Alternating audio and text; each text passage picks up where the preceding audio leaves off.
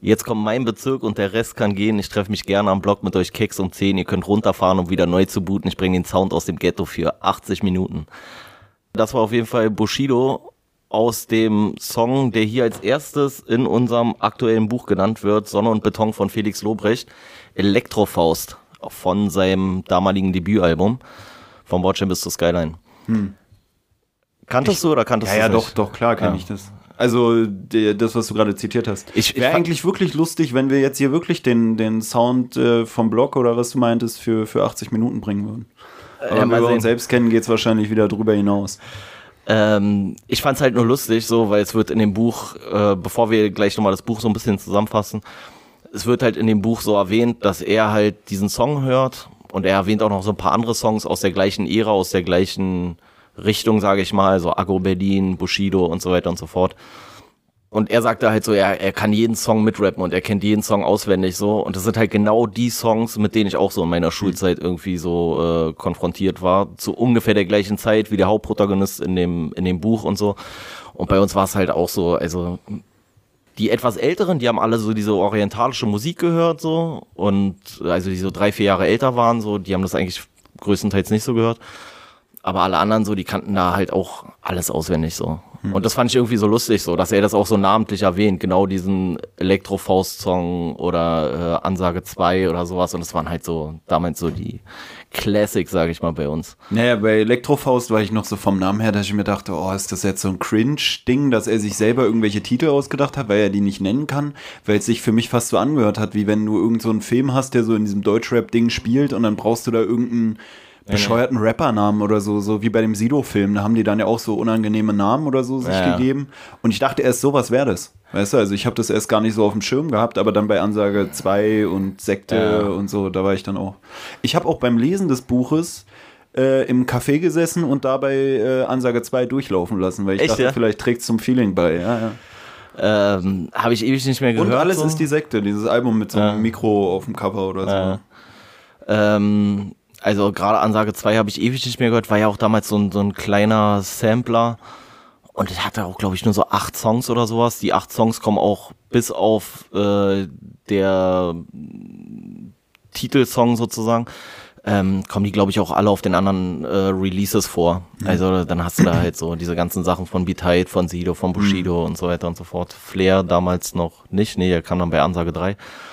Ähm, ja, aber fand ich halt irgendwie lustig so. Ich fand generell war das Buch irgendwie, das war so ein kleiner, ein kleiner Ausflug in meine Jugend, so mit ein bisschen äh, Wehmut und Bedauern auch verbunden, muss hm. ich ganz ehrlich sagen.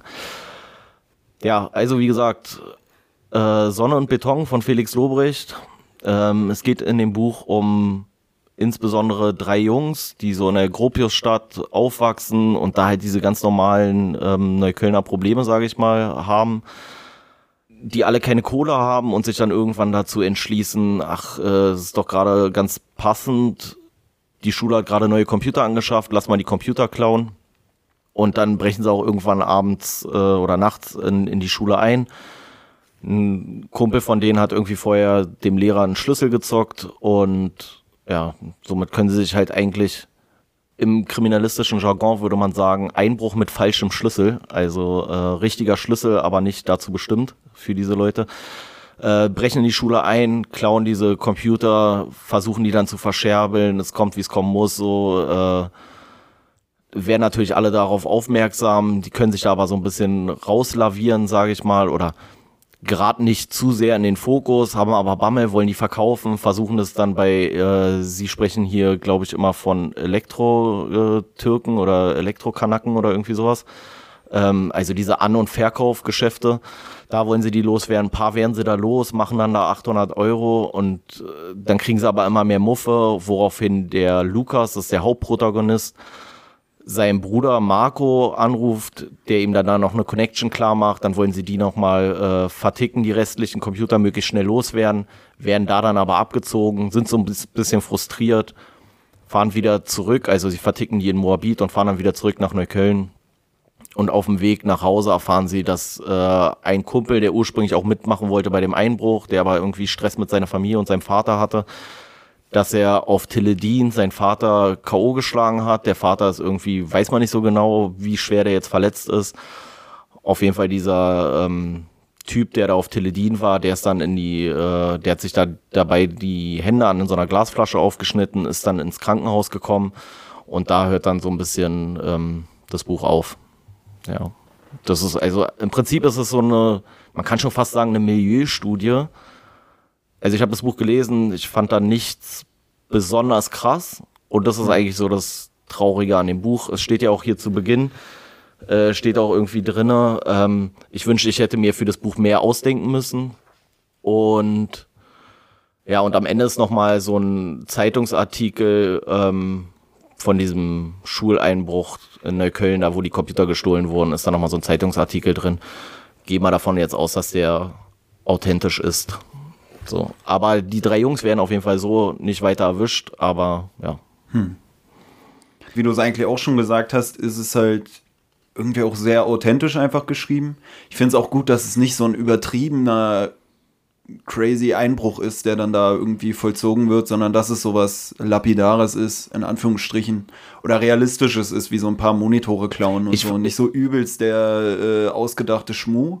Also wie du schon sagst, es wirkt halt sehr authentisch, generell alles, auch die Gespräche und so tausendmal authentischer als äh, bei vielen anderen Filmen oder so, die man bisher kennt. Ja, weißt du, was ich immer das Problem finde? Ich habe übrigens in Vorbereitung auf unseren Podcast einen anderen Podcast gehört zu diesem äh, Felix Lobrecht Buch. Ich habe vergessen, wie der Titel von dem Podcast war. So vielleicht reiche ich den nach, wahrscheinlich nicht.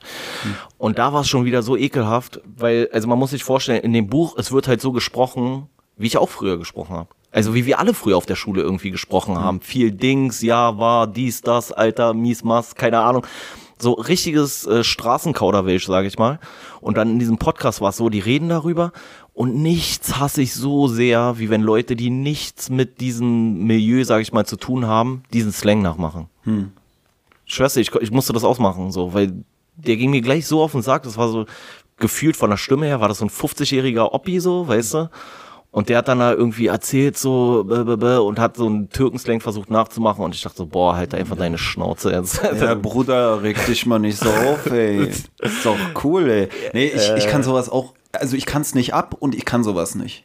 Weißt du, also für mich ist es oft so ein bisschen ein Problem. Ich krieg auch manchmal so ein bisschen Cringe-Gefühle. Du, du, hast es auch nicht so, ne? Du hast diesen, also ich glaube von uns beiden habe ich mehr diesen ja. Slang so auf Na, jeden Fall Ich bin drin. auch ein bisschen, also ich bin ja auch mit so Leuten aufgewachsen, jetzt äh, halbe Generation oder so nach dir. Ich bin ja acht Jahre jünger als du und habe ja eigentlich genau die gleichen Schulen durchgemacht. Ich sage jetzt gezählt nicht Schullaufbahn, weil die war ja vielleicht ein bisschen anders als bei dir. Man halt dein Maul einfach wirklich. nee, ich habe schon überlegt, ob wir für den Podcast ob ich für den Podcast einfach komplett in dem Assi-Slang bleibe, so, weißt du, auch um das Ganze so ein bisschen authentischer zu machen, weil ich habe das ja auch gelesen und ja, ich weiß auch nicht, warum du jetzt auf einmal hochgestochen sprechen solltest, wo du es bei den anderen Folgen ja schon nicht hinbekommen hast. Aber na, ich, ich habe ja im Endeffekt auch die gleichen Stationen sozusagen durchlaufen wie du, also was so diese Institutionen angeht. Hab auch fast, die, also eigentlich jeden Ort, der hier geschildert wird, kenne ich. Also an jedem Ort war ich auch schon, naja, habe da auch safe. Freunde, die da rumhängen, was auch richtig geil ist und was auch zur Authentizität des Buches irgendwie beigetragen hat, ist dann auch so eine Schilderung von äh, dem Picaldi-Laden Gneisenaustraße. So. Ja, ja, ja. Weil er sagt dann auch, auf, er sagt ja auch so, es äh, Souterrain und, man, und das war ja mal ja. so eine kleine Treppe runter so. Ich, ich weiß ich habe richtig Heimatgefühle, Nostalgiegefühle bekommen. Am treffendsten war, als er gesagt hat, er ist die Treppe darunter gestolpert. Ja. Weißt du, weil das war so, so eine Blechleiter oder so, die da runtergeführt hat. Ja, auch richtig so steil. Ich ja. glaube, das war auch früher so wie so ein, äh, wie so ein Getränkelager oder sowas, weißt du, wo du eigentlich mhm. nur so Fässer runterschmeißt oder irgendwie so eine Kacke oder so ein Kartoffel- oder mhm. Kohlenkeller oder sowas. Ja, aber das hat es für mich nochmal authentischer gemacht, weil wir hatten ja. schon bei anderen Büchern so drüber geredet, wie nah ist es an seiner Lebensrealität, kennt 100%. er das wirklich? Er ist mir richtig sympathisch geworden. Ja, auch dieses Runterstolpern so, wie gesagt, ne, aber ich finde auch, also wo wir eben noch bei dieser Sprechweise waren, wie gesagt, ich mag das nicht so selber, ich kann das auch selber nicht so gut. Ich cringe mich dann auch manchmal weg, um jetzt äh, in der Jugendsprache, in der aktuellen Jugendsprache zu bleiben. Lag du Opfer, verpiss dich mal jetzt hier. Ja, sowas finde ich manchmal unangenehm, weil ich mir dann so denke, Digga, aber das bist ja auch nicht gerade du, du imitierst es ja trotzdem. Und das finde ich auch bei dem Lobrecht, wenn ich mir so seine Comedy-Sachen angucke und so, ich bin ja sowieso nicht so der größte Fan äh, finde ich das manchmal dann irgendwie so komisch. Ja, aber, aber ich finde. Aber mein Bruder hat gesagt, er liest auch das Hörbuch und das Hörbuch ist auch so ähnlich und dann dachte ich mir auch so, oh, wenn er dann da auch so ja, übertreibt. Aber, ganz, aber ja, aber ganz ehrlich, ich finde, das ist halt nicht, also ich mache das halt nicht nach, sondern das ist so dieses berühmte Social Hopping. Ich meine, ich kann ja auch halbwegs vernünftig reden, so das Mache ich immer außerhalb vom Podcast, damit es hier ein bisschen authentischer bleibt, dass wir wirklich von der Street sind so. Das Gute Ähm. ist ja, dass ich die Folgen ja immer schneide, dann hören die Leute ja nicht, was du immer noch für komische Ausfälle zwischendrin hast. Ja, ja, genau. Zwischendurch raste ich nämlich dann einfach komplett aus und so und steche ihn manchmal kurz ab so und dann müssen wir zur Notaufnahme und so. Ähm, nee, aber der Punkt ist so, also für mich ist, war das nie ein Verstellen. So, sondern das war halt einfach in bestimmten Umfeldern, Kreisen, wenn du da redest, dann, dann bist du halt das Opfer. So, du kannst zwar so von Hause aus, kann ich zwar vernünftig mich oder einigermaßen vernünftig mich artikulieren, so, aber man, so war es schon teilweise so. Dass ich schon in diesen Slang eingestiegen bin oder mich in diesem Slang unterhalten habe, aber trotzdem halt so manche Wörter, so die für mich einfach total Standard waren und dann, ja, Schuh, er denkt, er ist Professor, so, weißt du, dann wirst du gleich von der Seite dumm angemacht, so. Dann hast du ja auch gar keinen Bock mehr da drauf. Und das ist halt wirklich bei mir krass, dieses Social Hopping gewesen, einfach. Wenn ich jetzt ein Vorstellungsgespräch habe, dann habe ich mich versucht, einigermaßen zusammenzureißen, so. Oder bei irgendwelchen offiziellen Sachen, so. Ja, ohne Zusammenreißen wäre es auch schwer für dich gewesen, damals den Job bei Burger King zu kriegen. Scheiße, da hast du dich richtig ins Zeug gelegt. Alter. Ey, ich habe noch nie bei, Mac äh, bei Burger King oder McDonalds gearbeitet. Das Wie du gerade so- sagen wolltest, noch nie bei McDonalds, weil Burger King stimmt so. Ja, ja, nee, nee. Ähm, weil das ist wirklich, das kann ich echt nicht, ne? Also ich habe auch schon Kackjobs gemacht, auf jeden Fall, aber so kacke dann auch wieder nicht. Ähm, aber der Punkt ist so, ich glaube, auch bei ihm hat das nichts mit Verstehen zu tun, sondern es sind einfach zwei Facetten, die du hast, die du für unterschiedliche Dinge brauchst. So, weißt du, wenn du halt irgendwie, weiß ich nicht was, IT irgendwas bist, dann bist du auch in deinem beruflichen Umfeld, dann benutzt du auch die englischen Fachbegriffe, weil du sonst einfach wie ein Idiot da stehst. So. Und wenn du jetzt irgendwo in Neukölln bist oder Schöneberg, so war es in meinem Fall ja mehr, ähm, dann redest du halt so, wie die Leute dich da verstehen. So. Also das ist nicht unauthentisch, was er halt macht, so. Also ich hab's auch nicht so krass verfolgt, dann muss ich sagen. Also ich kenne jetzt nicht jeden seiner ähm, seiner Bits da irgendwie, die er da irgendwas gemacht hat, so keine Ahnung. Wo wir gerade bei IT-Fachsprache waren. Ja, ja, genau. Auf jeden Fall, ähm, er macht's halt trotzdem, erkenne ich da, dass es dann, also das, was ich gesehen habe, das ist halt trotzdem dann nicht dieses Erkan und Stefan mäßige. So, das habe ich ja auch zum Beispiel voll spät erst geschnallt, dass Erkan und Stefan sich, glaube ich, wirklich lustig machen über die Leute, von denen sie denken, dass sie so reden, wie sie es darstellen, und nicht über die Leute, die so denken, dass andere Leute so reden. Weißt du, was ich meine? Ja, ja, ja. Also, und das habe ich voll spät erst geschnallt. Ich dachte immer, die verarschen so eigentlich so irgendwelche Bonzen aus irgendwelchen Vororten oder sowas, die sich so vorstellen, ja, so reden die ganzen Kanaken in Neukölln so. Ey, keine Sau redet so. Ich habe noch nie jemanden getroffen, der so geredet hat wie Erkan und Stefan, wirklich. Das, das war größter Müll. Ja, also wo du eben auch über diesen anderen Podcast geredet hast, äh, haben die sich dann die ganze Zeit nur so äh, wie so Dödel unterhalten? Also so auf diese... Nein, das, nein, das war dann aber so dieses typische, so, ja, tschüss, konkret, so, äh, ich hab dann die hier und so reden die. Und ich denk so, Mann, keiner redet so. Hm. Du würdest sofort eine Bombe kriegen, so, wenn du so reden würdest mit denen, so, weil es war so, es war so ekelhaft, so. Und es hat dann halt auch schnell was, so, dass du dich ein bisschen über diese Leute erhebst. Das ist halt auch immer so ein, so ein schwieriger Kontrast, finde ich, so. Also, wenn ich jetzt sage so Social Hopping so, dann geht es aber auch nur, wenn du aus dem Bereich kommst und mit den Leuten wirklich rumgehangen hast. So. Na, ich äh, frage mich halt, ob die Leute, die dann irgendwie vielleicht selber aus einem anderen Milieu kommen, sage ich jetzt mal, ob die dann den Eindruck haben, dass es hier so unauthentischer Quatsch ist. Darum ging es mir eher so. Ob die selber da in ihrem Gespräch das auch so wahrgenommen haben, dass es authentisch ist. Ich musste, wie wir ich musste das ausmachen, weil mir das zu, zu bescheuert war, so, ähm, weil da habe ich schon Hass bekommen. Da habe ich schon Hass bekommen, da wäre ich schon am liebsten durch die Speaker rausgegangen und hätte denen eine Bombe gegeben, um hier im Jargon zu bleiben. Ähm, also ich habe es jetzt nicht so 100 Prozent äh, gelesen, aber das muss ich sagen, das finde ich ist eigentlich so der Wert von diesem Buch und das ist auch der Wert von dieser ganzen ist auch sehr authentisch, dass du gerade sagst, du hast es nicht 100% gelesen. So, es passt auch wieder so zu dem, Was habe ich nicht 100% gelesen? Hab hast ich du gerade gesagt. Echt, ja? Freudscher Versprecher. Ja, ja. Nicht 100% gelesen, nochmal 10% gehört. Deswegen weiß ich auch, dass Felix Lobrecht selber auch äh, gute Imitationen abliefert. Oder gutes Social Hopping. Ähm, ja, ey, jetzt hast du mich gerade voll rausgebracht. Ist egal, was ich auf jeden Fall sagen wollte, ist, äh, das finde ich das Gute jetzt an, an diesem Buch und auch an dieser ganzen Hip-Hop-Musik, die in dem Buch beschrieben wird. Der Effekt ist nicht, dass es ein besonders gutes Buch ist oder dass die Musik besonders geil ist oder irgendwie sowas. Das ist so der, der Nebeneffekt. Das kann jeder dann für sich selber irgendwie entscheiden. Aber was interessant ist, finde ich, ist, dass es überhaupt mal so den Blick ja, auf ein Milieu bietet, was vorher eigentlich jahrelang, jahrzehntelang komplett ausgeblendet war. Und ich denke, viele werden dieses Buch lesen und werden sagen so, ja, ja, ciao, ey, die übertreiben ja komplett so. Oder zumindest vor 10 oder 15 Jahren hätten sie das noch gemacht so. Und genau das gleiche bei der Hip-Hop-Musik. Ja, wir sind ja hier nicht in New York, so. Ja, sind wir nicht. Wir sind nicht in Harlem, wir sind nicht in der Bronx. So, hier brennt keine Mülltonnen. Das heißt aber nicht, dass es für das Opfer irgendwie relevant wäre, ob es abgestochen wird, weil es einer von 100 ist oder einer von 1000, so. Spielt halt keine Rolle, so. Und das finde ich ist halt das Gute an dem Buch. So, es ist halt wirklich so, wie die Leute da reden. Und ich glaube, viele lesen das und denken so, nee, so reden die doch nicht wirklich, oder? Also das ist ja so, auch dieses, ähm, was er auch in dem Buch sehr gut macht, finde ich, ist immer dieses komplett sinnlose Ja, was du immer irgendwo mit reinschiebst. Oder das Dings. Hm. Also, weiß ich nicht, äh, ja, ich war gestern Dings, ja, hier bei äh, Arkaden, du weißt doch, äh, da unten, wo Picaldi ist, so, und dann bin ich da und so. Also, und, und das macht er hier einfach eins zu eins. Also genau so, wie er wahrscheinlich damals gesprochen hat, wie er auch mit vielen anderen gesprochen hat, genau so ist es hier halt geschrieben. Und das liefert für jemanden, der nichts damit zu tun hat, keine Ahnung hat, der sieht hier nicht mal krasse Jungs. Das sind nicht mal krasse Typen oder so, aber trotzdem sind die mit 16 nur am Kiffen, am Scheiße bauen, haben Schlägereien und so weiter und so fort. Nee, er stellt auch äh, viele verschiedene Sprechweisen dar, die man hier in Berlin auch vorfindet. Also irgendwie der, wie er es selber auch nennt, Kanake, der äh, am Berlinern ist. Ja. Dann der Julius, also einer von diesen Kumpels da, es sind ja eigentlich vier Kumpels, also noch mit diesem Gino, den du erwähnt hattest, der dann da irgendwie mhm. seinen eigenen Vater äh, zusammenschlägt oder absticht oder irgendwie so.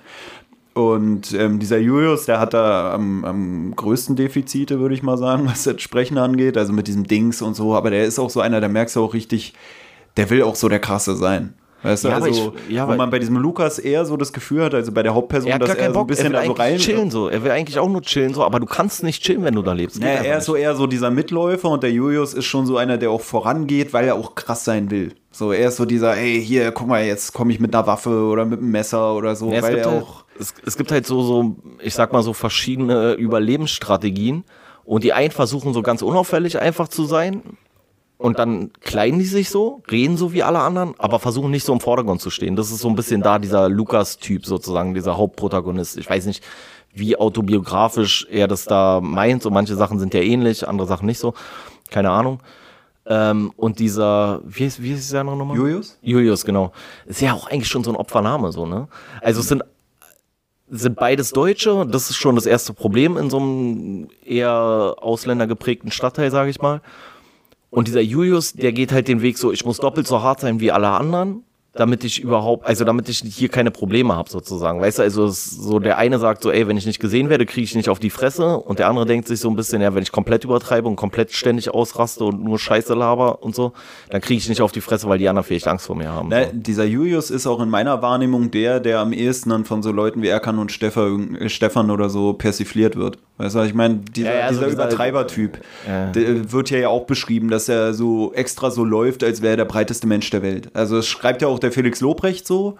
Und das sind halt, halt diese Leute, die dann bei diesen Erkan und Stefan-Verfilmungen nur stattfinden, wohingegen so eine Leute, die da irgendwie einfach reinstolpern und eigentlich ein normales ja. Leben führen wollen, aber aufgrund der Umstände irgendwie nicht können, weil sie dazu gezwungen sind, aufgrund von, keine Ahnung was, finanziellen oder ausbleibenden finanziellen Mitteln in der Familie oder ja, so. Einfach weil du mit den Kumpels rumhängst, die ja. auch alle nur Stress haben, so ja. die ganze Zeit so. Naja, aber bei, bei Erkan und Stefan ist dann oft so, die, die sind dann alle die hängengebliebenen, stresssuchenden ja, Idioten so. Weißt du, also da hast du gar keinen, der so normal ist und so, ah, Digga, naja, okay, komm, ich mach einfach mit. Aber eigentlich hat er immer so irgendwie Skrupel oder sowas im, also, im Hinterkopf. Was ich auch äh, lustig fand hier in dem Buch, er sagt es irgendwo, ähm, und ich glaube, das ist auch so, was er früher vielleicht dann auch so ein bisschen hervorgebracht hat, dass er sich manchmal so als Pole ausgibt. Weil du als Pole halt wenigstens so ein bisschen Ausländer bist, sage ich jetzt mal. Also nicht so komplett kartoffelmäßig.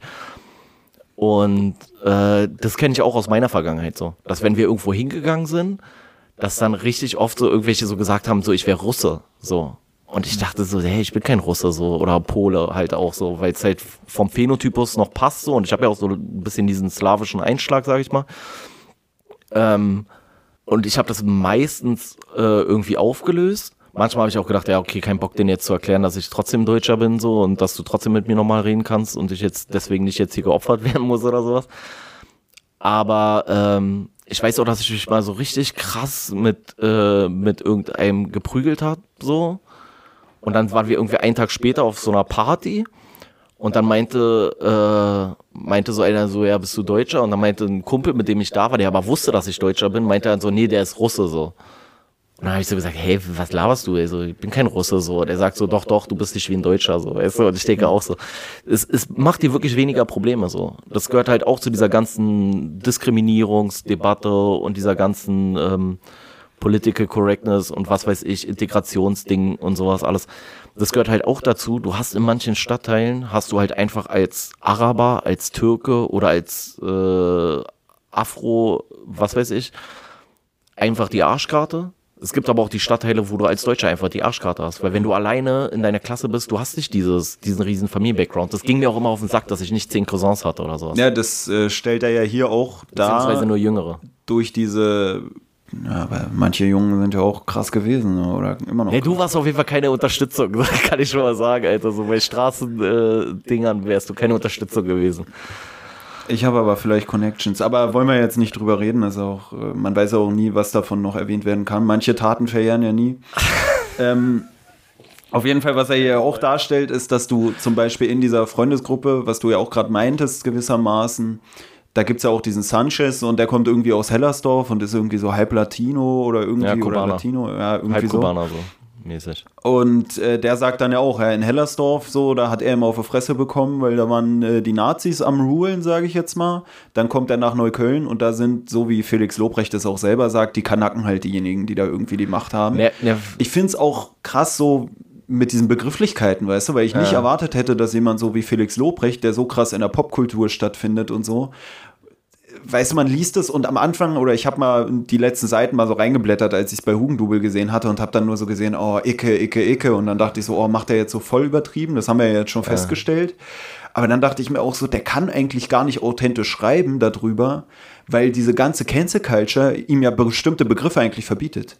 Und dann finde ja, ich es hier krass, dass er so eine Wörter wie Kanake oder N-I-G-G-A, also Nigger, irgendwie da reinschreibt ja, und was weiß Nigger ich. auch, und die nennen sich ja auch untereinander so, die nennen sich ja teilweise selber so und sowas. Aber das, das ist halt einfach, das ist auch dieses Authentische, wo ich schon Bedenken hatte, ja, ey, wenn er sowas nicht sagen darf, dann ist es halt Quatsch. Ja, aber ich, aber ich finde es halt, ganz ehrlich, ich hätte das Buch noch drei Seiten in die Ecke geschmissen, sozusagen, wenn er gesagt, wenn er dann gesagt hätte, so, ja, hier, äh, bei dem äh, Elektroanverkauf äh, mit Migrationshintergrund so. Weißt mhm. du, so mhm. nein, das ist, äh, auch diese ähm, Das ist auch diese künstlerische Freiheit, von der man dann vielleicht oft redet, ist halt hier in dem Fall auch ohne das wäre es halt gar nicht authentisch. So, wenn du über das, ja, das ist ja oft dieses, wenn man Leute zitiert, dann ist es komisch, wenn man die mit einem Sternchen zitiert, obwohl die eigentlich was anderes gesagt haben. Ja, aber ich, Und das findest du hier halt auch wieder. Es ist nur deshalb authentisch, weil er wirklich auch die Sprache benutzt. Ja, ja, einmal das, aber ich finde, du musst diese Sprache ja auch benutzen können, um überhaupt diesen Einblick zu liefern. Weißt du, wenn er jetzt alles hier so rund geschrieben hätte und dann jedes politisch fragwürdige Ding, ja, dann kriegen wir einen Einblick in die Gropiusstadt, der nichts mit der Gropiusstadt mehr zu tun hm. hat. So, weil so reden die da, so sind die Leute da, die machen sich auch gar keine Platte darum. Das interessiert da keine Sau, ob du Kanake sagst, so, oder Kenneck, so, das ist ja auch so. Für mich ist auch Kenneck, ist für mich kein, kein Ausdruck. So, so bin ich halt groß geworden, sage ich mal, dass die um mich rum sich alle Kennex genannt haben. So, oder was weiß ich, ähm, so, und, und das ich finde, es ist halt super schwierig, dass du heutzutage irgendwie versuchst, diese ganzen Sachen so aus dem Mainstream rauszudrücken, dass du eine total falsche Sicht irgendwie nur noch auf die Realität bekommst. So. Und das ist ja auch das Gute, sage ich mal, in dem Buch. Ich habe nicht eine Szene gesehen, wo ich gesagt habe, die habe ich nicht selber erlebt. Hm. So. Also ich fand sogar lustig, dass selbst dieser Schuleinbruch, also ich war daran nicht selber beteiligt, so Einbruch war auch nie so mein Ding. Ich habe dich auch nicht gesehen an dem Abend. halt dein Maul jetzt, Alter. Standst nicht mal Schmiere oder was? Ah, du kannst, hör, hör, auf so zu reden, wirklich, Alter, ich werde gleich aggressiv. Ähm, nee, aber äh, das Lustige war, das, und das muss so ungefähr in dem gleichen Zeitraum gewesen sein sogar. Das muss so 2004, 2005, 2006 in dem, in dem Bereich irgendwann stattgefunden haben und da ist ins ähm, französische Gymnasium eingebrochen worden in ähm, Tiergarten ist das, Tiergarten Süd, so zu Schöneberg da die Grenze. Und da war genau das Gleiche. Und da waren es dann irgendwelche Kumpels, die ich so kannte, über, weiß ich nicht, über Ex sozusagen, also Kumpels von Kumpels und sowas. Und da war genau der gleiche, die gleiche Nummer so. Ich weiß nicht, wie viel Kohle die damals damit mitgemacht haben oder sowas. Aber auch alles andere. Auch hier äh, gibt es eine Szene, dann schießt er da mit der Schreckschusswaffe rum so. Und diese Idioten hatte man halt auch immer. Wo du mal gesagt hast, boah, Alter, jetzt kommst du mit Schreckschusswaffe. Wenn irgendeiner schnallt, dass es eine Schreckschusswaffe ist, Alter, dann sticht er uns ab einfach. Du, und so, so, so, du regst dich halt so drüber auf. Und ähm, Schlägereien, die, die Spots, die er beschreibt. Also hier ist es ja Hasenheide, das war jetzt zu meiner Zeit, war ja Hasenheide noch der Spot, sage ich mal, für Drogen ist ja heute, ist ja nicht mehr zu vergleichen mit 2005 oder sowas. So. Heute ist viel krasser Girly, ist viel krasser Cotti, ist viel krasser alles so. Und, ähm, aber es ist halt wirklich mal so ein komplett, einfach so als wer, oder ist er ja dabei gewesen, so in irgendeiner Art und Weise. Und meistens hast du halt nur Leute aus irgendeiner anderen Schicht, die über die Probleme von diesen Leuten schreiben. Aber die können, die werden nie so authentisch darüber schreiben können, wie einer, der es selber erlebt hat. So ist einfach so. Ja, also wie schon ähm, von mir eigentlich erwähnt, ist ja bei mir das Ding so, dass ich ja acht Jahre jünger bin und da glaube ich dann diese Gang-Sachen so, das war ja glaube ich eher 90er, Anfang 2000 oder so, bevor dann diese ganze äh, Agro-Ding. Also ich, ich habe ich hab das Gefühl auf jeden Fall, dass es da mehr war. So. Ja, ja, würde ich auch sagen. Also bei also, mir war das nicht mehr so viel. Es waren schon noch viele Sachen, die man so mitbekommen hat oder die so am Abklingen waren. Aber ähm, ja, also viele Sachen, die da geschildert werden, habe ich auch noch miterlebt. Sogar so eins zu eins, wo ich mir dann zum Teil so dachte, Alter, fuck, was, hat der. Was meinst du? Achso, ach, eins, ich dachte, du meinst jetzt hier, willst du jetzt auf Einzelkampf raus, so. Weil ich nee. wollte gerade sagen, Einzelkampf hast du schon gar nicht mehr mitbekommen. Da gab es dann nur noch so, ey, auf der Schule, ey, wir machen Einzelkampf und dann kommen auf einmal 20 Leute und schlagen dich kaputt, so. Ja, sag gerade die letzte Person, der ich in meinem Leben eine Rippe angebrochen habe. Ähm, auf jeden Fall ist es da so gewesen, dass er auch irgendwie schildert, dass sie bei irgendeinem so Kiffer in der Bude sind und er dann angeflaumt wird von wegen, ey, zieh mal deine Schuhe aus. Und dann sagt äh, hier der Lobrecht auch, oder der ja, Lukas, der ja, in dem Fall so von wegen, ey, der ganze Boden war dreckig, überall war Scheiße, ja. überall war Staub und er wird angeschnauzt, dass er seine Schuhe anhat. Und so genau die Schuhe das, sind das sauberste, was dann in der Wohnung ist. So, so alles ist voll mit so irgendwie, weiß nicht, Bonwasser ausgekippt. Genau das habe ich halt auch schon erlebt. Keine Ahnung. Weißt du, dass ich in so einer Bude, wo dann der Wohnungsbesitzer auf Klo irgendwie da in so einer komischen Gebetshaltung seinen Rausch irgendwie ausgenüchtert hat. So ein, so ein Glatzkopf lag da so in so einer Gebetshaltung, hat da die ganze Zeit so den, den Spülschrank hin und her geschoben oder so. Und in so einer Wohnung wird mir dann gesagt, ich soll meine Schuhe ausziehen, weil meine Schuhe nicht sauber wären. Und ich dachte mir so, alter Schwede, weißt du, also es sind wirklich auch diese Kleinigkeiten, die wirklich sehr authentisch sind. Ist so ein bisschen so wie bei Hermann Hesse, der da irgendwie sein Gymnasium live irgendwie schildert oder so. Hast du hier halt so authentisch und hier wissen wir es ja sogar wirklich. Weißt du, hier muss man gar nicht googeln und man weiß, okay, der kommt aus Südberlin. Ja, gut, ist eigentlich so authentische Standard Lebensgeschichte.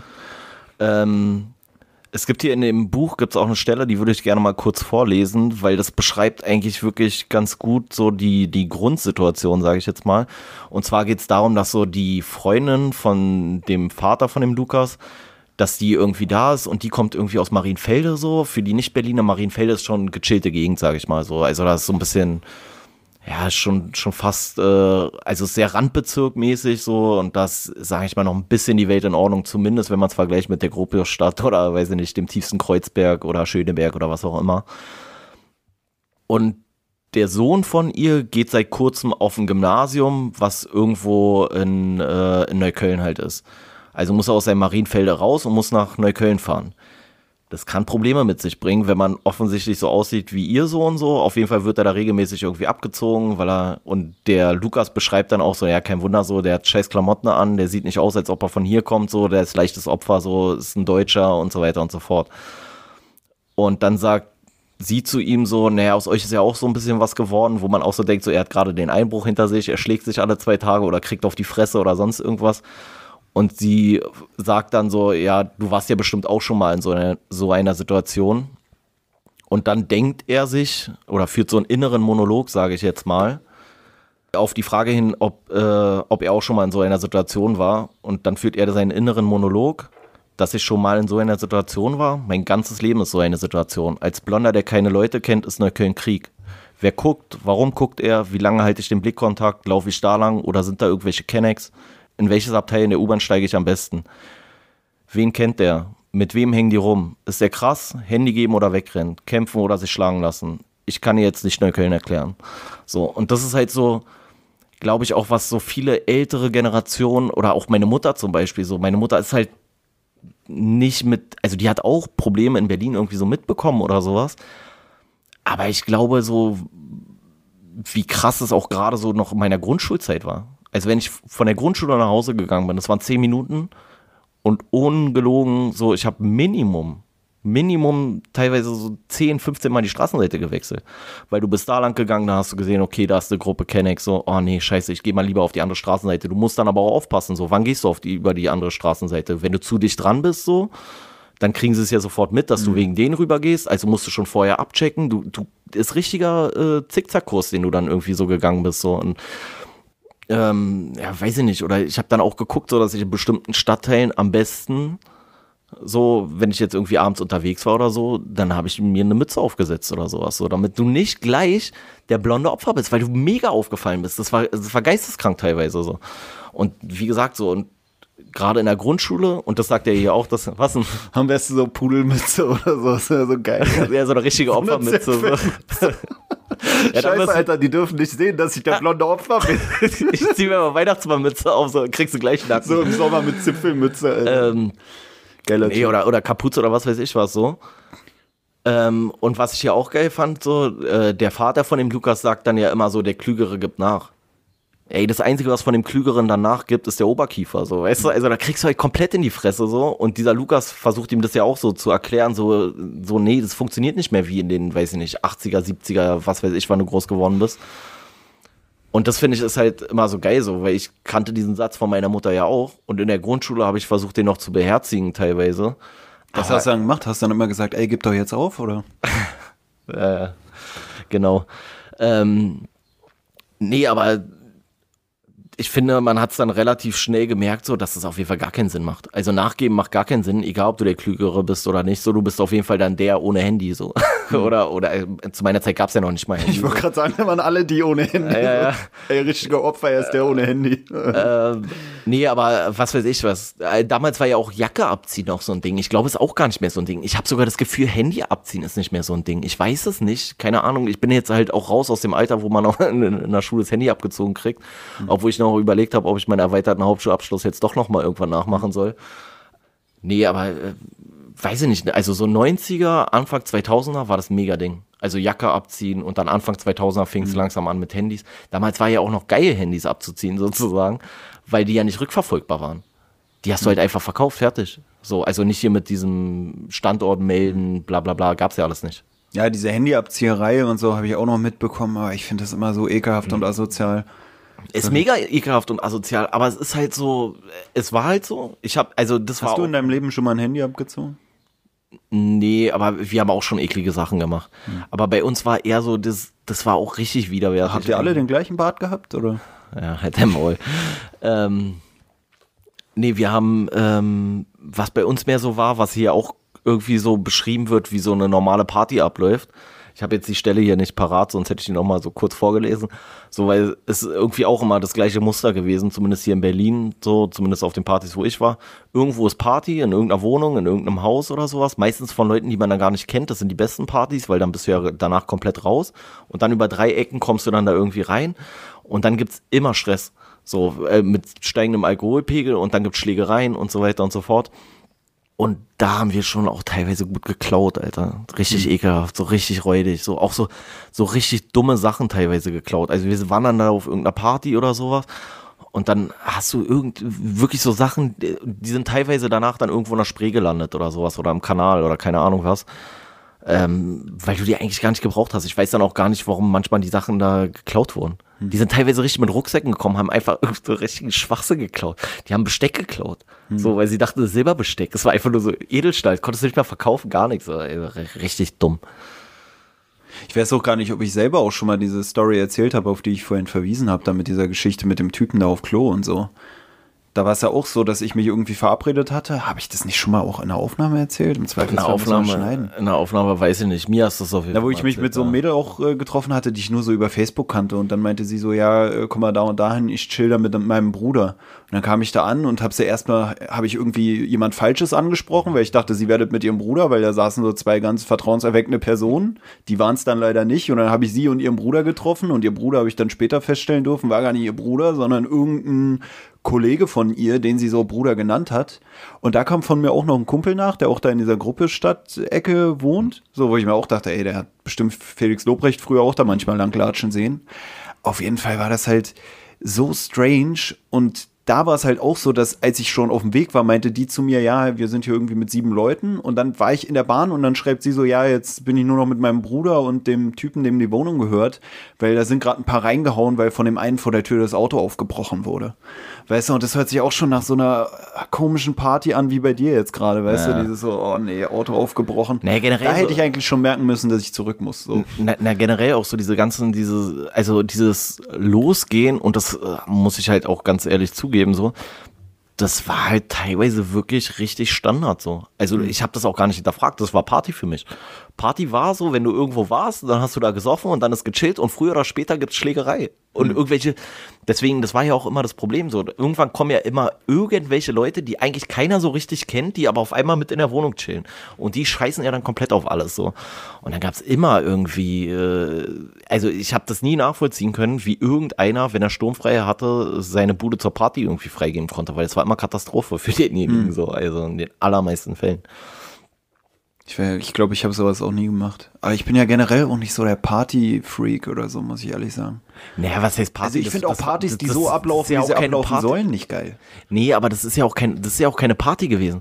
Das war ja rumhängen, saufen, kiffen, was weiß ich was, dann da irgendwie versuchen noch irgendwelche Weiber zu klären und dann früher oder später äh, gab es meistens zu wenig Weiber und zu viel Alkohol so und mhm. dann ist es immer nach hinten losgegangen so. Aber ich keine Ahnung, ich weiß auch nicht so genau. Ich bin da auch so ein bisschen eher so, wenn ich jetzt hier auf die Protagonisten in dem Buch, dann bin ich auch eher so ein bisschen so eine Mischung aus dem Julius und dem Lukas gewesen. Mhm. So. Weißt du, also so einerseits so eigentlich gar keinen Bock darauf, aber wenn es drauf ankommt, dann immer, dann musst du halt immer doppelt so viel zeigen, so ungefähr, so, weißt du, wenn du so als Deutscher bist und mhm. so, sonst bist du so wieder gleich der Schisser oder keine Ahnung was, hast noch mehr Probleme. Aber wie gesagt, auch so dieses Ganze, äh, was er da so beschreibt, so, ähm, hier in der U-Bahn gucken, so wer ist gefährlich, wer ist nicht gefährlich, wie, wie könnte sich das entwickeln und so. Das ist was, was ich bis heute komplett verinnerlicht habe. So. Also ist heutzutage gar nicht so schlecht, das ist für meinen Job ganz förderlich, sage ich mal. Aber trotzdem so, ähm, ich finde, man hinterfragt es halt gar nicht so und irgendwann denkst du so, okay, eigentlich war es alles nicht ganz so normal, was damals so abgelaufen ist. Also für einen selber Normalität so. Aber so soll es ja eigentlich nicht sein. Ja. Und so ist es ja hier in dem Buch auch so. Die hinterfragen das ja nicht. Die denken ja nicht so, boah, wir sind die allerkrassesten so.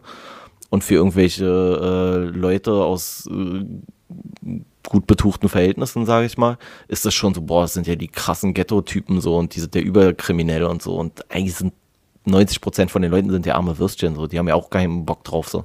Ja, also ich verstehe das schon auch mit diesem so bei der Bahn gucken. Ich habe ja den Vorteil, ich kann in den Waggon gehen, in den ich will und wer keinen Stress will, der geht raus. Aber ich schwör's dir, ne? ich, schwör's dir, ich schlag dich nicht kaputt. Tschu, Bruder. Leg dir mal ab, Alter. Du bist ein richtiger Opfer. Auf jeden Fall, was, was der ähm, Lobrecht... Das ist, übrigens, das ist übrigens auch geil in dem Buch, dass die Artikel konsequent auch weiter falsch verwendet werden. Hm. Das trägt auch zum, äh, zum authentischen ähm, Wie hast du das eigentlich so gemerkt? Dein Maul, ey. Nee, ich musste nur gerade daran denken, weil ich gesagt habe, äh, du bist ein richtiger Opfer oder sowas. Hm. Und da merke ich das halt auch so. Das ist halt auch so dieses, weil normalerweise müsste es natürlich heißen, richtiges Opfer, aber in Neukölln oder in, weiß ich nicht, in den Kreisen würde man halt sagen, richtiger Opfer. Na, also der Lukas und seine Kumpels, die klauen da ja diese Laptop oder nicht, Laptops sind es ja gar nicht, Alter, jetzt bin ich hier schon viel zu weit vorangeschritten. Die klauen da ja irgendwie diese Computer und die dazugehörigen Bildschirme und es wird ja dann auch geschildert, dass in der Schule irgendwie dann so Ermittlungen stattfinden, was mich auch an die eigene Schulzeit erinnert hat, dass dann der Schulleiter so reinkam und dann so, ey, hier hat jemand die Spiegel zerkratzt, sowas war es ja. bei uns. Weißt du, wo ich mir auch denke, das war bei mir in der Grundschule. Ja, Vierte Klasse, fünfte Klasse. Bartuhan geht mit Schleifpapier in, in, äh, in die Sch Schultoilette und äh, weißt du, wo ich dann jetzt, wo ich erwachsen bin, mir so denke, alter, krank. Damals hat man sich ja manchmal ja. krasser gefühlt, als man war. So, ey, wir sind schon elf Jahre alt, so, weißt ja. du, aber wenn ich jetzt überlege, alter, ein Elfjähriger geht mit Schleifpapier in die Schultoilette und ratscht da die Spiegel kaputt. Mann, und du denkst ja jetzt so, alter, was ein Hosenscheißer, ganz, wirklich. Ja, ne, vor allem, äh, ganz ehrlich, so bei mir auf der Grundschule war ja, oder auf unserer Grundschule, die waren wahrscheinlich auch noch in deinen Klassenjahrgängen irgendwie vertreten. Da war ja so auch eine äh, sehr namhafte arabische Großfamilie, sage ich mal, vertreten. Und da war es schon, wo ich so dachte, Alter, hier läuft doch irgendwas ganz verkehrt so. Da waren wirklich die Brüder von denen, die waren teilweise sechs, sieben Jahre alt. Die haben geraucht. Standard so. Weißt du, die haben geraucht.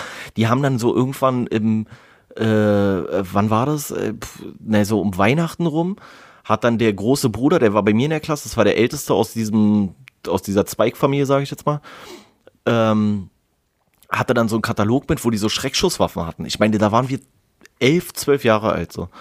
Und er zeigt so diese Schreckschusswaffen und erzählt dann von, ja, aber mein Bruder, er kriegt erstmal nur, er kriegt erstmal nur Revolver so, weil er ist auch erst sechs so, weißt du, so, er, er kann nicht gleich hier die große so.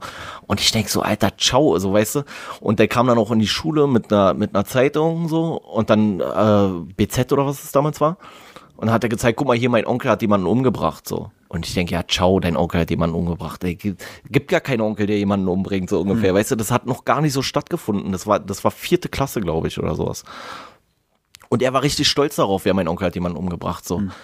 Und Jahre später, also dann so fünf, sechs Jahre später oder so, habe ich erst geschnallt, es war die Wahrheit. Es war einfach die Wahrheit. Der ist einfach mit einer Zeitung in die Schule gekommen und war stolz darauf, dass sein Onkel zumindest für den Tod von jemand verantwortlich war. Ob er es selber gemacht hat, sei mal dahingestellt, so, weil das war dann schon hier äh, ne, einer von den höheren, sage ich mal. Aber der hat im Zweifel einen Auftrag gegeben und der war deswegen auch angeklagt damals vom Amtsgericht Tiergarten so. Und, und diese ganzen Sachen, wenn du die irgendwann rückblickend schnallst, dann denkst du so, Alter, ganz Berlin ist einfach ein Moloch, ey, und du musst übelst aufpassen, dass du nicht komplett abstürzt. Na, wie gesagt, diese ganzen Schreckschuss-Sachen und so, das sind auch so Sachen, die ich auch noch kenne aus der Grundschule, die mich aber jetzt erst irgendwie dann so schockieren, sage ich mal. Ja, Damals war es gar nicht so, ja, Ja, war Standard, war Ja. Standard. So, war einfach normal, so, genauso wie mit Das ist auch geil, weil du sagst gerade, der eine gibt irgendwie damit an, sein Onkel hat jemanden umgebracht und die Deutschen, sage ich jetzt mal in der Klasse, da war der krasseste dann immer der, der gesagt hat, mein Papa ist Polizist. so, weißt du, wo jetzt nichts gegen den Berufsstand, aber das ist, Nein, ja, ist ja eigentlich lame jetzt, was, was so diese Kredibilität angeht. So, weißt du, jeder Dödel, der irgendwie einen Abschluss hat, kann Polizist werden. Jetzt, wie Ja. gesagt, ohne jetzt ja okay, jeder Dödel, der keinen Abschluss hat, kann organisierte Kriminalität betreiben. Ja, aber das meine ich ja, das meine ich ja. Du bist eigentlich sogar höher qualifiziert und weniger krass. Ja, ja. Weißt du, also eigentlich ist es so, wenn man mal so überlegt, so wer ist jetzt der krassere, der Polizist, aber damals war es so, ey, mein Papa ist Ja, Polizist. vor allem, vor, vor allem was macht denn dein, was macht denn dein Polizistenvater im Zweifel, wenn irgendwas richtig schief läuft? Geht er zur Polizei. Und dann machen die eine Anzeige. Aber der Typ, der geht zu seinem Onkel und sagt, töte den mal. So, weißt du, da tötet er dich im Zweifel vielleicht sogar. Und das war halt damals komplett außerhalb meiner Realität, die ich dann glauben konnte, mit damals dann halt zehn oder irgendwie sowas. Und drei Jahre später habe ich, war das für mich dann schon Standard. Dann war es schon normal, so mit, mit 12, 13, irgendwie sowas in dem Dreh. Aber das ist auch was, wo ich mir denke, wenn einem die Leute, die jetzt mit einem zur Uni gehen und gar nicht diese Schulzeit miterlebt haben und eigentlich sich nur in diesem gehobenen Milieu, sage ich jetzt mal, aufhalten. Ey, die, haben, die kennen nix, Alter. Na, ich ich frage mich sogar schon, ob die überhaupt sowas wie eine Taschenkontrolle in der Schule hatten. Weißt du, ob das bei denen ist ja- überhaupt gemacht wurde? Weil für mich ist es normal, aber wenn ich jetzt überlege, Alter, um ehrlich zu sein, es waren seltenst, bei mir in der Klasse jedenfalls, die, die Allmanns sozusagen oder die Deutschen oder die mit deutschen Wurzeln, ist ja auch schon wieder so eine Wortklauberei, die dann da diejenigen waren, die mit dem Edding da alle angeschmiert hatten oder die Spiegel zerkratzt oder so, weißt du? Und wenn du dann in der Schule warst, wo du manche m, oder auch manches Milieu oder so gar nicht vertreten hattest, dann kennst du auch keine Taschenkontrolle. Weißt du, also. Ich weiß noch, äh, wenn er noch nicht empört ausgemacht hat hier und da irgendwann mal reinhören wird, so, ähm, diese, diese Story, also das Buch fängt ja damit an, dass einer in die Schule gehen möchte sogar und nicht reingelassen wird, weil er seinen Schülerausweis nicht dabei hat. So, und man halt vermeiden will, dass schulfremde Personen da sind. Und damals hat es angefangen so, ich würde sagen, 2004, 2005, dass es private Sicherheitsdienste gab, die die Schulen bewacht haben, gerade im Neukölln. Damals hat es angefangen, Rütli-Schule, damals kann ich mich noch daran erinnern, das war ja die Katastrophenschule und danach hat es so, ist es so übergeschwappt. Und ähm, damaliger Bezirksbürgermeister war Heinz Buschkowski, der gesagt hat, er, der, er betrachtet das pragmatisch, das ist halt scheiße, dass es so ist so, aber im Moment ist es so und deswegen machen wir das halt mit dem Sicherheitsdienst. Und das ist ja schon so krass. Und da geht's ja nicht mal nur um Eddings oder irgendwelche Etching-Sachen, also hier mit Säure irgendwie Spiegel kaputt machen oder Oberflächen beschädigen oder sowas, sondern da ging's um Messer, da ging's um Totschläger, da ging's um alle mögliche Scheiße, die da auf die Schulen immer mitgebracht wurde. Und ich weiß, wie mein Vater sich übelst darüber aufgeregt hat, wie Heinz Buschkowski quasi ein Bild vermitteln kann, als wären wir in den USA. Und ich habe damals schon gesagt, so, ja, aber Papa, ganz ehrlich, so ist es. So, weißt du, also die Leute kommen halt nicht wie in den USA mit irgendwie, weiß ich nicht, Langwaffe, Gewehr, sonst was so in die Schule, aber die kommen mit Messer in die Schule und Schlagring, Totschläger und so. Und das, das, es ist halt, rückblickend denkt man halt so, es ist halt alles komplett geisteskrank so. Und dann ist es halt, ähm, muss man halt auch einfach sagen, so Leute, die sich dann jeden Tag mit so einem Scheiß irgendwie beschäftigen müssen, so. Also, wer haut mir auf die Fresse? Warum haut er mir auf die Fresse? Hat der noch einen Totschläger dabei? Hat der ein Messer dabei? Keine Ahnung was. Bla, Handy abgezogen und so weiter und so fort. Die haben es natürlich zehntausendmal schwieriger, sich nebenbei noch auf ihre Schule zu konzentrieren. So. Und dann ist vielleicht noch das Elternhaus nicht so das Beste oder sowas, weißt du? Also hier Alkoholismus, was weiß ich was alles so. Also und ich, ich, ich weiß nicht, wann es so entglitten ist. Ich kann es jetzt auch nicht hundertprozentig abschätzen, wie es jetzt gerade ist. Ich würde denken, in vielen Punkten ist es noch ne, immer nicht besser so und vielleicht teilweise noch schlimmer. Ähm, aber irgendwie ist es, ich glaube, man hat zu lange komplett weggesehen und jetzt einfach so das Kind im Brunnen gefallen sozusagen. Und jetzt schaffst du es einfach nicht mehr. Einfach Moloch teilweise. Naja, ist ja auch, der, der Lobrecht stellt ja hier auch da, dass sie eigentlich alle da aus seiner Clique nicht so aus dem heilen Elternhaus kommen und so, ne?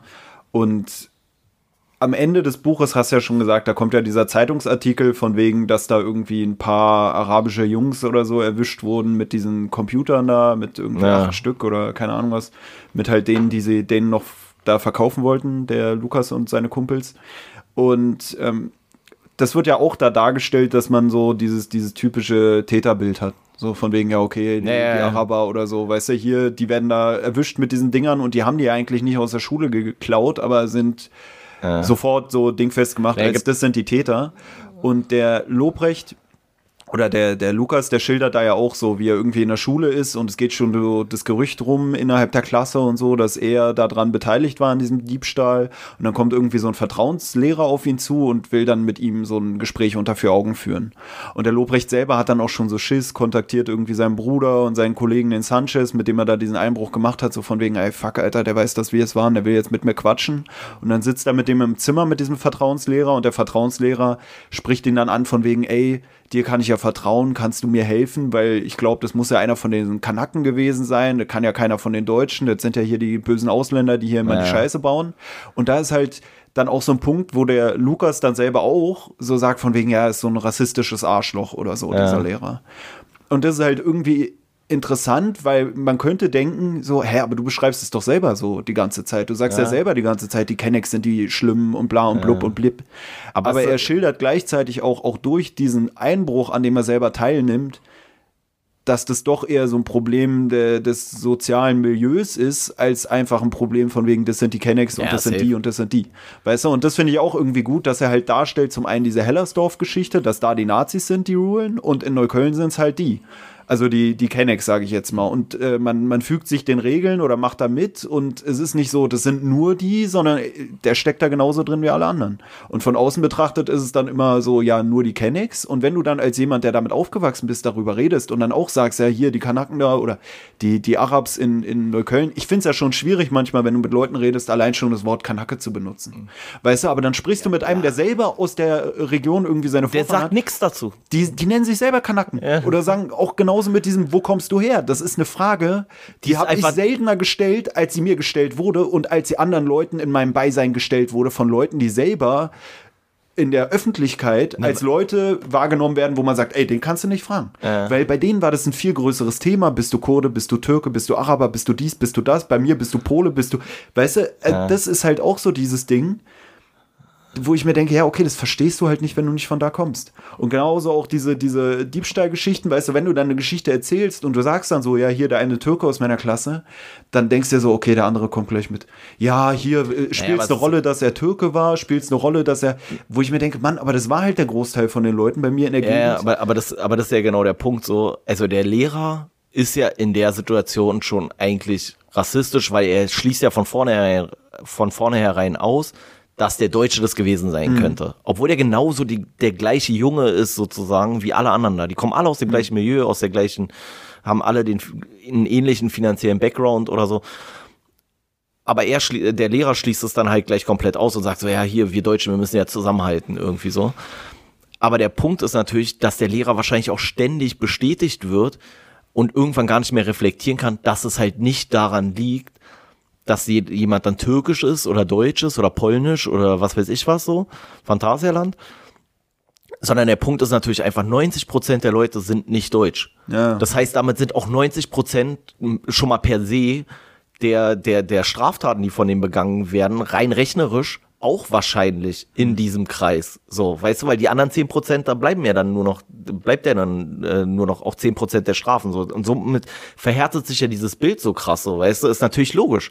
Wenn du jetzt äh, äh, tausend Kennex aus der Gruppestadt nimmst so und packst noch drei Deutsche dazu, dann ist halt statistisch betrachtet die Wahrscheinlichkeit höher, dass eine Straftat von einem Türken begangen wird, weil die einfach den Großteil der Bevölkerung stellen. Ja, ja. Und was halt wirklich noch dazu kommt, ist, in diesen Stadtteilen sind Deutsche wirklich einfach eine sehr schwache Gruppe. Ist einfach so. Und wenn die Scheiße bauen, dann brauchen die meistens auch noch die Türken noch dazu, so dass äh, so dass die dann auch noch häufig mit involviert sind. So. Also wie gesagt, ich habe es bei mir selber gemerkt, so auf die Deutschen konntest du auch pfeifen.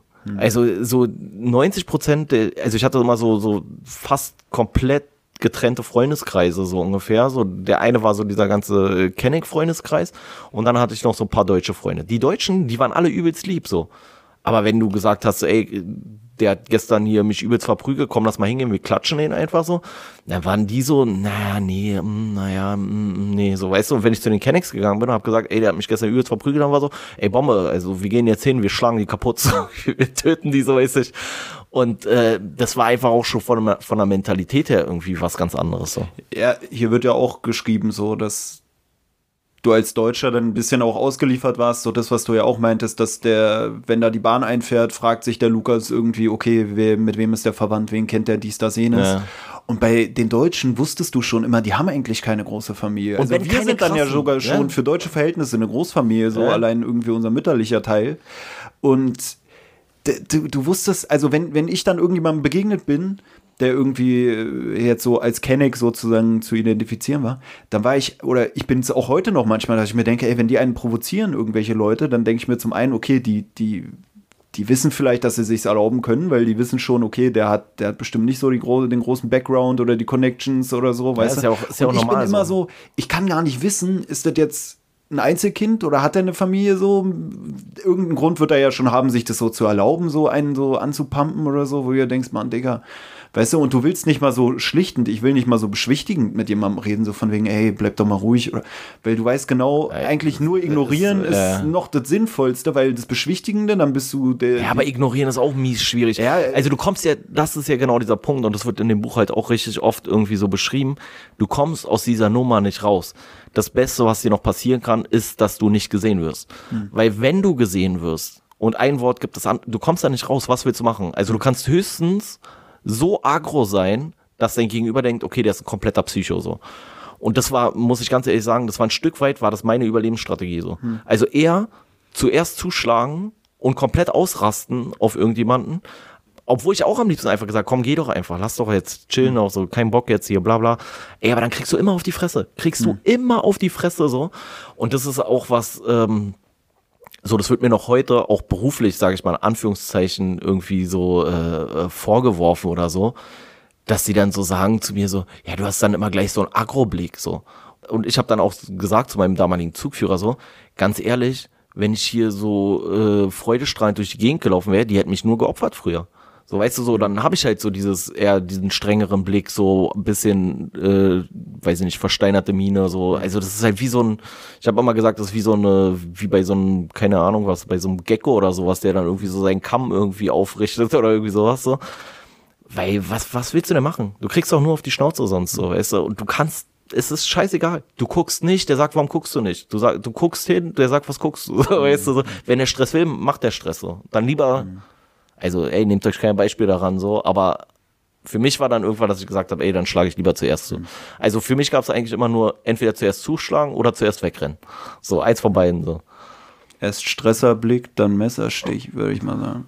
Aber ja. also diese ganzen Stories, so wie gesagt, ich, man kennt das halt auch. Und äh, es ist halt, ja, es ist eigentlich so, wie gesagt, dass ich mich frage, wenn jemand anders das liest, so, Ich glaube, manche lesen das und denken, das, das gibt's doch nicht. Das Na, gibt's weil, doch gar nicht. Weil der Felix Gibt's Lobrecht ist ja auch Comedian. Und das ist ja. auch sowas, wo ich auch schon meinte, so, wo ich mir beim Hörbuch kann ich mir vorstellen, dass es doch leider mir zu quatschig wäre, dafür, dass es eigentlich ein ernstes Buch ist. Und wenn man das Buch liest, das ist für mich null Comedy eigentlich. Also es Das ist für Trauer, mich so das ist richtige. Trauer eigentlich. So wie er es ja am Anfang auch schreibt, was du ja schon meintest, so von wegen, eigentlich hätte er sich gewünscht, dass es weniger real ist. Ja.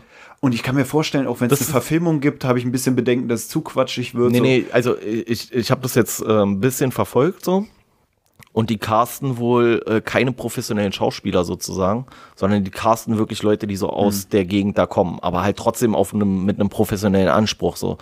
Also es gibt jetzt so neuere äh, Regisseure und sowas, die da wirklich mehr Wert drauf legen. So, weißt du, früher wäre das hier so eine Erkan und Stefan Nummer geworden, so, dann hätte man halt irgendwie so zwei so eine Leute da von der Schauspielschule äh, genommen oder sowas, die so noch nie in ihrem Leben irgendwie sowas gesehen haben, so ungefähr. Und dann wäre das, glaube ich, richtig crazy gewesen. Ähm, keine Ahnung, also ich würde mir den Film auf jeden Fall angucken dazu, so, auch, wie gesagt, so, es war für mich so ein bisschen Nostalgie, so, weil, weil ich da viele Sachen wiedererkannt habe. Aber ich muss halt sagen, es ist halt für mich auch kein Buch in dem Sinne, was ich brauche, was aber trotzdem wichtig ist, dass es da ist, so. Weil Ja. ich habe ich hab die Scheiße sowieso, ich kenne das so. Ich habe das erlebt, ich kenne das, ich brauche das nicht eigentlich so. Aber es ist wichtig, dass mal so andere Leute das lesen. Ich habe auch mitbekommen, dass es so in Schulen gelesen wird, wo ich dann auch schon wieder denke, ey, ganz ehrlich, das müsst ihr in einer Kölner Schule, müsst ihr das nicht lesen. Also macht ruhig, weil es zeigt ja auch so dadurch, dass es so autobiografisch ist, so aus euch kann trotzdem was werden, so. Ich meine, wir verschwenden ja so krass viel Potenzial auch in diesen Ne. Bezirken, ne? Das ist ja unnormal. Ja, also ich finde auch interessant so, oder würde mich interessieren, wie unterschiedlich das dann auch so in so Bezirken oder in unterschiedlichen Schulklassen in unterschiedlichen Gegenden aufgenommen wird. Weißt Ja, du, ja, so genau. jemand aus Hellersdorf, der wird es wahrscheinlich checken, so, weil diese Hellersdorf-Schilderungen Schilderungen für ihn Realität sind. Auch- auch aus Neukölln wird jemand checken, aber dann irgendwo, keine Ahnung, ich weiß nicht, wo jetzt die größte Pimmelstadt ist, so in München oder so, in so einem schönen Viertel, weißt du, die sind dann alle so. Die größte oh, Pimmelstadt ist für die Berliner wieder München, so. Nee, aber ich, ja, ich ja. habe keine Ahnung, aber wo die dann, dann da irgendwie so sagen würden, so, oh, das ist ja so eine übertriebene, also wirklich, weißt du? Ja, ja. Und auch die, die Schilderungen hier von, von dem Schulleben oder so, die waren für mich auch authentisch, die, wie die Ja, Klassensituationen Trauer, richtige sind. Trauer. Weil ich denke immer, für mich war so vorher so dieses äh, Assi-Schulen-Ding, war immer dieses Fuck you Goethe. Und ich war in diesem Fuck you Goethe-Film auch drin, ja, weil ja. eine Ex-Freundin aber, von aber mir... das ist ja dieser Erkan und Stefan Ja, Scheiß. ja. Das ist ja dieser Erkan, das ist komplett unauthentisch in Ja. meinen Augen. Man kann es auch lustig finden. Von mir aus finde das lustig, aber finde es auf andere Art und Weise lustig. Weißt du, denk nicht, dass die Leute in Neukölln, in, weiß ich nicht was, Alter, wie heißt es da, Köln-Kalk oder was weiß ich was so, denk nicht, dass die so sind, so, weißt Hm. du, sondern das ist dieser arrogante Blick von den Leuten, die mit diesen Menschen nichts zu tun haben, die darauf gucken und denken, ja, genau so sind die ja. äh, na, ich fand es auch Also, so... Lustig komplett unterschiedliche Milieus sozusagen. diese, die, also dieses, ja, wie du schon sagst, bei sowas wie Fuck You Goethe ist dieses übertriebene und richtig so Slapstick, also die nicht mal lustig ist oder nicht authentisch.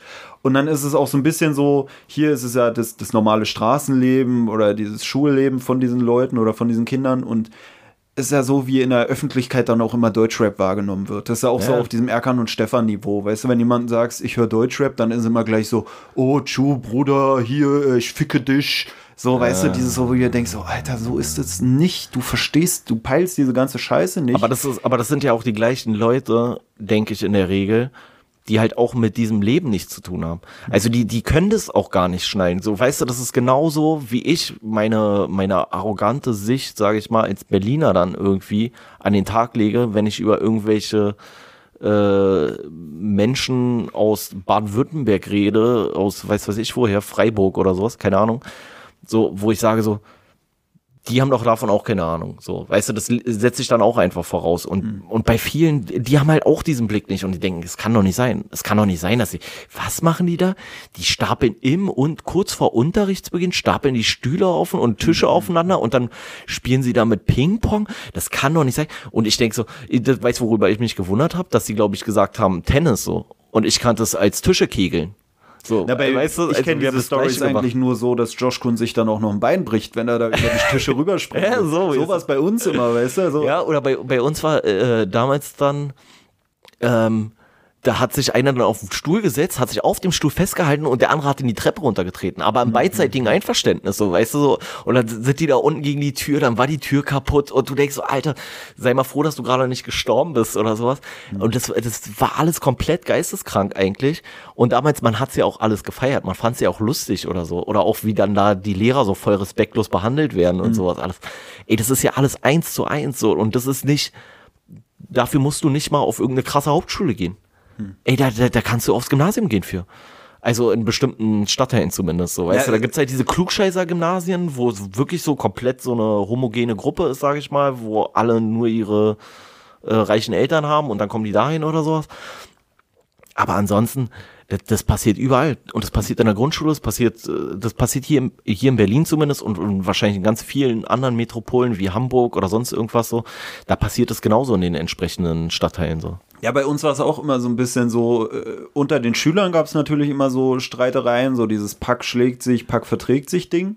Und der Lehrer war dann immer so ein bisschen wie so der Endgegner, weißt du? Also, ja. wenn dann der Lehrer sich mit eingemischt hat, der, der, der, der da wurde nichts. Man, also, alleine, alleine auch wie viele, und das wird ja hier auch so ein bisschen beschrieben, dass der Lehrer dann irgendwann verzweifelt rausgeht.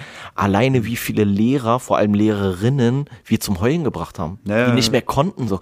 Weißt du, heutzutage, ich denk so, Alter, da, da sitzen 25, 30, 12-Jährige, und die Lehrerin muss rausgehen, weil sie heult, Alter. Hm. Weißt du, wo du so denkst, ey, was, wie haben wir ihr Leben gefickt, so, weißt ja. du? Und du denkst so, und man fand es nicht mal schlimm also heutzutage, wenn ich dann so reflektiere, dann denke ich so, das ist alles nicht normal und das geht nochmal richtig irgendwie, das geht nochmal richtig schief, richtig, richtig schief. Ja, ich habe mich im Nachhinein ja auch bei mehreren Lehrern noch so entschuldigt, weil ich. Äh, Schau, richtiger 31er hier. Nee, hä, ich habe ja nur gesagt, tut mir leid, dass ich sie damals so, es äh, war nicht so nett. Tut mir leid, dass ich sie damals in die Schultoilette reingesteckt habe. Äh, und, und der hat dann aber auch zu mir gemeint, so, ey, alles gut, mittlerweile ist tausendmal schlimmer als bei uns. aber das und ich habe mich schon schlecht gefühlt. Äh, aber das ist, das ist ja so krass, ne? Also ich finde so manche Sachen habe ich wirklich das Gefühl, die sind ein bisschen besser geworden. Also diese richtig krasse äh, Jugendgang-Kriminalität, mhm. die ist wirklich, glaube ich, ein bisschen besser geworden. Ähm, weil auch diese Gangs nicht mehr so, äh, so strukturiert sind. Also wenn du so guckst, früher war wirklich so eine Gang und die war dann safe. Jetzt sind es eher so, so Jugendgruppen, die sich dann immer so fluktuierend wieder zusammenfinden und dann mit anderen und so, aber nicht so dieses Konstrukt Gang steht häufig nicht mehr so sehr, glaube ich, im Fokus. Und ich weiß auch nicht, woran das liegt, ob es vielleicht auch damit zusammenhängt, dass du mittlerweile nicht mehr so dieses hast, man, man muss fußläufig erreichbar sein oder so, um dazugehören zu können oder so. Ich, ich, ich sag ja, ist immer mein, mein liebster Satz, so gerade so bei der Polizei, wenn die dann sagen, so ja, Anfang der 2000er, da haben wir die ganzen Gangs so, äh, und da ist ja auch krasser gegen vorgegangen. Wenn man wusste, dass jemand in der Gang war, dann war das schon so, ging es schon im Bereich so organisierte Kriminalität, die Strafen wurden größer, also höher und so. Und deswegen, und, und man konnte die Strukturen auch leichter nachvollziehen, weil dann hatte eine Gang ja ein gewisses Kerngebiet, sage ich mal. Wenn da was passiert ist, dann wusstest du schon, okay, die wissen auf jeden Fall Bescheid, was los ist und so. Jetzt hast du halt durch dieses Auflösen dieser Gangstrukturen, zumindest im Jugendbereich, auch nicht mehr so krass diese Ansprechpartner. Das macht es also eigentlich ist es für die so besser. Das ist jetzt sozusagen so wie gesplittet alles so und das ist viel undurchsichtiger auch, glaube ich. Das ist der eine Punkt, dass du halt früher schneller dann da irgendwie auch im Fokus warst, wenn du in irgendeiner Gang warst.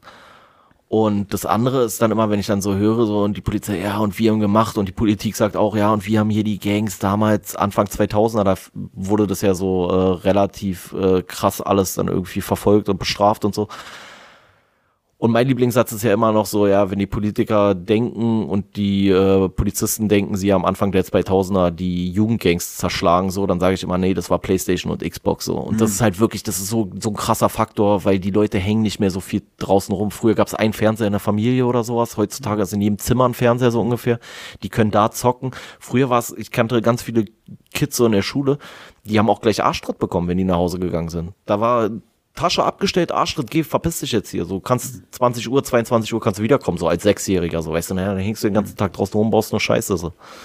Ja, ist auch viel, ja, diese Langeweile und sowas, ne? Ja, natürlich, so. Und bei uns gab es ja dann auch immer, und bei uns gab es immer so Treffpunkte, wo man mhm. wusste, so, da trifft man die Leute. So, und dann hängst du da halt rum, dann ist langweilig, so, dann machst du irgendeinen Mist, so, irgendeiner kommt immer auf eine dumme Idee, so, und die anderen zehn mhm. ziehen halt mit irgendwie auch dieses ganze Jugendclub-Geschließe äh, und sowas, so Ende 90er, irgendwie so, damit haben die sich auch richtig selber gefickt, so. Also, Ja, was, Katastrophe. äh, was hier ja auch noch dargestellt wird, dieses Phänomen von diesem, von diesem türkischen oder arabischen oder so Baba, so dieses, kenne ich auch noch bei uns aus der Grundschule, da gab es an der Ecke so einen, so einen äh, Zeiten, Zeitungsladen, den es auch immer noch gibt. Und da war so ein Typ drin, der kannte irgendwie alle. So, Ja, weil jedes Kind geht bei ihm einkaufen, jedes Kind holt bei ihm Yum-Yum und bunte Tüte und er kannte einfach alle und er war immer so jemand, der so reguliert hat. Wenn er mitbekommen hat, da an der Ecke, so nach der Schule läufst du so ein bisschen so bis zur ersten Kreuzung und wenn da dann die Prügelei losging, dann kam der immer schon so raus, hat so gesagt, ey Iseldin, lass ihn mal los, hier, bla bla bla. Und das ist auch was, was hier in dem Buch so dargestellt wird, wo die da versuchen, die Computer zu verkaufen und so, dass die dann da bei so einem, weiß ich nicht, gemäßigten oder bei so einem, der sich schon so gesettelt hat oder so äh, reingehen, der auch so ein bisschen noch so Connections hat wohl zu irgendwie so einen komischen Kreisen, weißt du, bei diesen ganzen An- und ja. Verkaufläden so, der denen dann da auch irgendwelche PCs abkauft, aber so sagt, ey Jungs, sowas gehört sich nicht, lasst mal die Scheiße, übernehmt euch mal.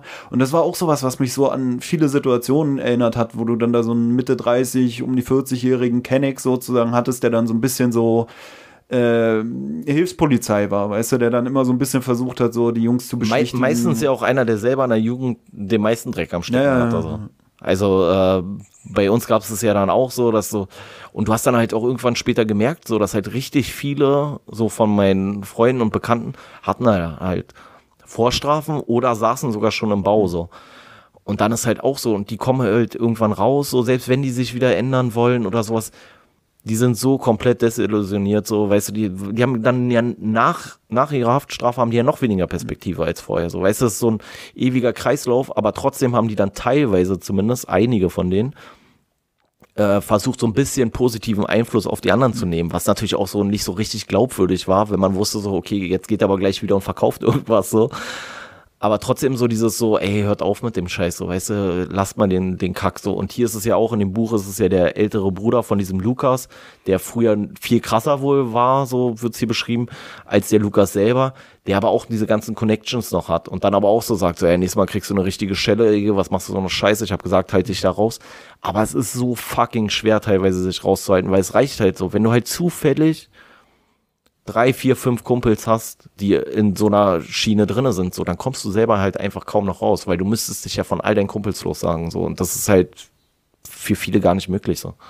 Ja, ist ja bei mir auch immer sowas. Ich weiß noch, wie wir in der Grundschule irgendwie so eine, so eine Kindergang gegründet haben, so irgendwie die, den Namen der Gang aus unseren Anfangsbuchstaben zusammengesetzt oder sowas, ne? Und dann waren wir so, oh, wir sind jetzt eine Gang und es war so spielmäßig. Und dann sehe ich zehn Jahre später oder keine Ahnung, wie lange das jetzt her ist, zwölf Jahre, 13 Jahre später verkaufen die bei uns im Vorderhaus die Drogen. So, Ja. weißt du, so die Leute, mit denen ich damals so zum Spaß so in der Grundschule, wo ich mir auch dachte, ey, zum Glück gingen die Wege irgendwann auseinander, weil da sind Leute auch bei, die, die Ja. auch so wie ich waren, eher so alleinerziehende deutsche Mutter, Altenpflegerin, was weiß ich. Und die stehen jetzt da und verkaufen mit denen die Drogen. Und ich denke mir so, ey, zum Glück bin ich da irgendwie rausgekommen. So, weißt du, ich weiß jetzt nicht, wie es bei dem Felix Lobrecht selber war. Ich denke mal, das war ja so bis 10. Klasse, wo er da, also die, die Zeit, die er da äh, schildert. Und danach scheint er ja nur irgendwo Abi gemacht zu haben oder so. Ja, aber ich glaube, er hat auch nachgeholt oder sowas. Ich weiß jetzt nicht genau, wie es dann so war, keine Ahnung, stecke ich da nicht so drinne.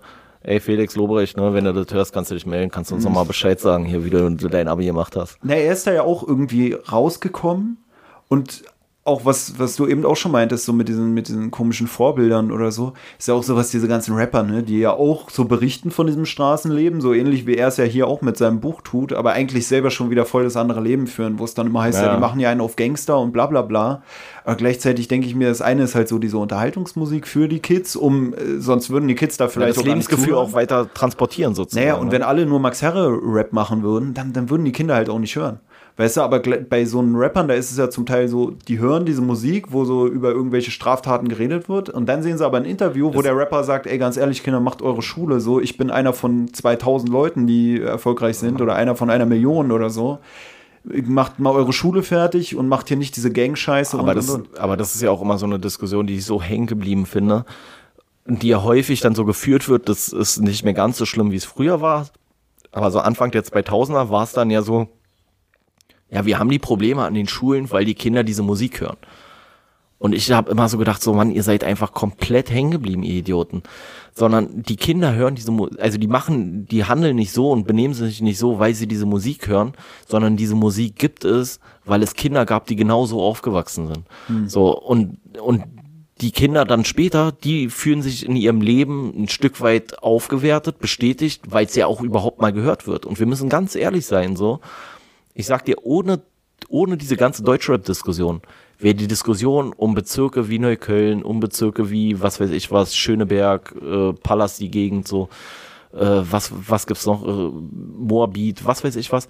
Die Diskussion wäre nie so geführt worden. Kreuzberg und so weiter und so fort. Die wären niemals so geführt worden, weil es interessiert ja keinen, solange du nicht damit konfrontiert wirst. Aber wenn auf einmal weil Kinder in Neukölln diese Musik feiern, weil sie so ein Stück weit deren Leben repräsentiert, das so ein bisschen nur überschwappt und auf einmal in Marienfelde gehört wird. So, und der, der Finn Malte auf einmal so, der eigentlich auf dem, weiß ich nicht, Mathematur, äh, mathematisch-naturwissenschaftliches Gymnasium geht, auf einmal diese Musik hört, so, dann sind die Eltern auf einmal so, hä, warum ist denn jetzt bei dem so, so, weißt du, also, das schwappt dann schon in andere Bereiche und manche inspiriert es vielleicht auch zu so einem Leben, so, das gibt's natürlich auch, aber in allererster Linie ist es doch so, solange das nicht in Mariendorf gespielt wurde oder in Zehlendorf, hat es doch keinen interessiert. In Neukölln war schon zehn Jahre bevor Agro Berlin irgendwie ihren ersten Hit hatte, war das in Neukölln schon am Arsch. So, oder in Kreuzberg oder in Schöneberg oder wo auch immer so. Na, man sieht ja auch, was wir eben schon gesagt haben, dass zum einen auch diese Gang-Sachen so abgenommen haben.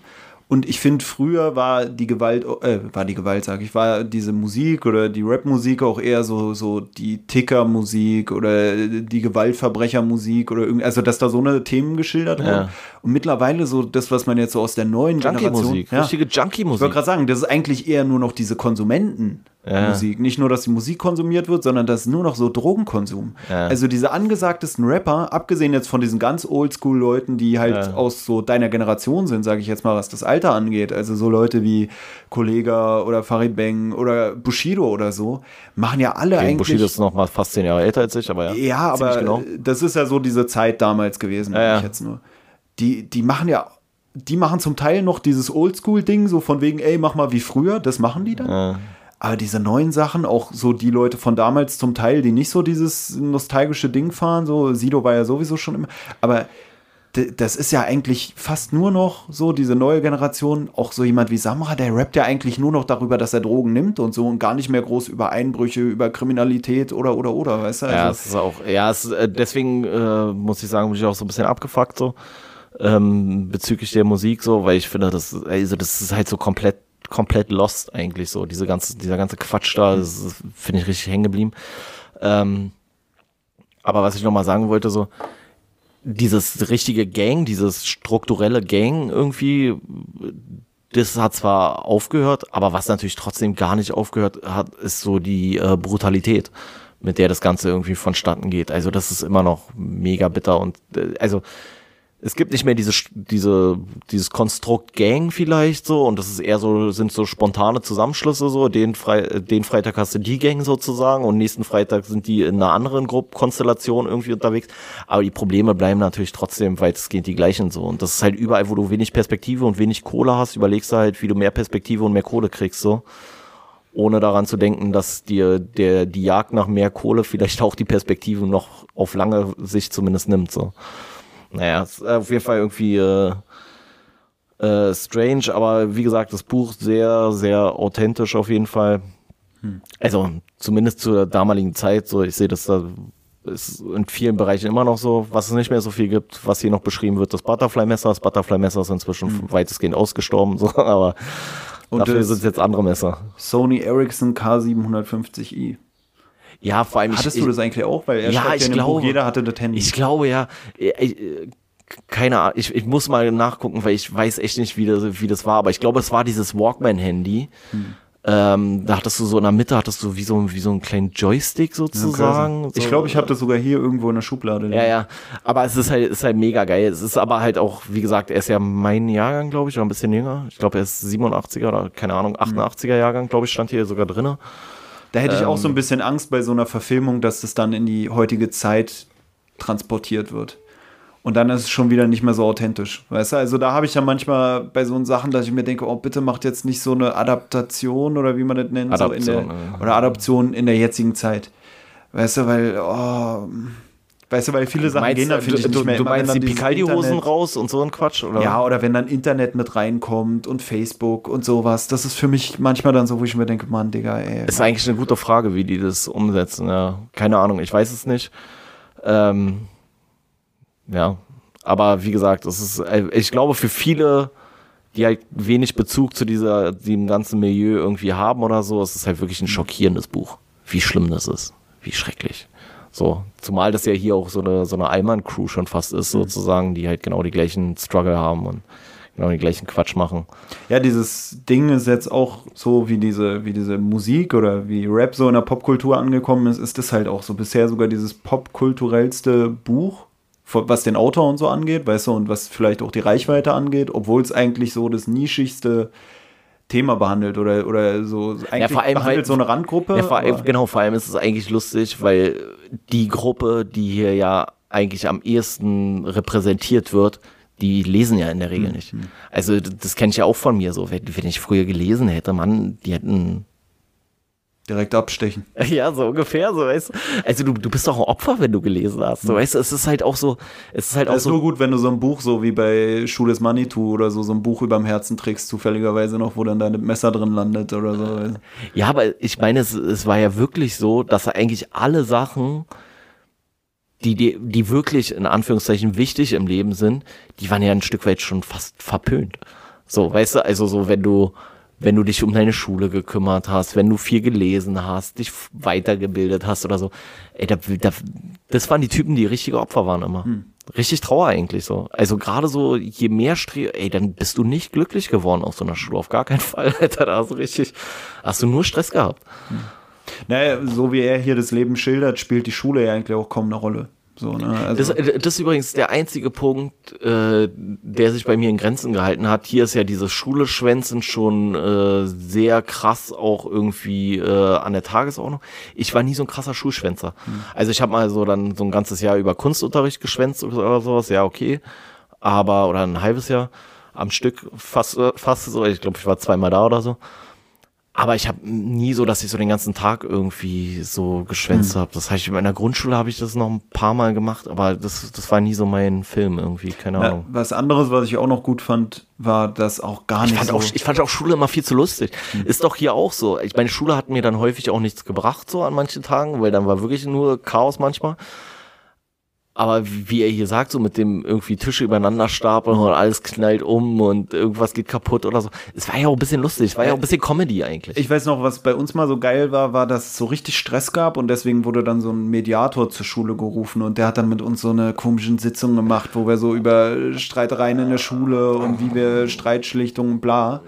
Und mit dem haben wir dann so ein, so ein Agreement getroffen, von wegen, wir haben jetzt so, ein, so wie so ein Safe Word, wenn es zu weit geht, dann müssen wir dieses Wort benutzen, um, um so zu sagen, ey, hier ist meine Grenze, weißt du? Äh, und, das dann hat sie jeder bestimmt noch benutzt, Ja, oder? So das- das bei, war halt bei so jeder geil. Kacke so. Ja. Äh, Tobias, äh, hier ist meine Grenze. Na, Also, das war halt so geil, weil, weil dann auch so einer von den größten Unheil Unruhestiftern, sage ich jetzt mal, in der Klasse, Summit, der hat dann das Wort vorgeschlagen und das, du hast schon an der Wortwahl Okay. gemerkt, Alter, es geht nur darum, Scheiße zu bauen.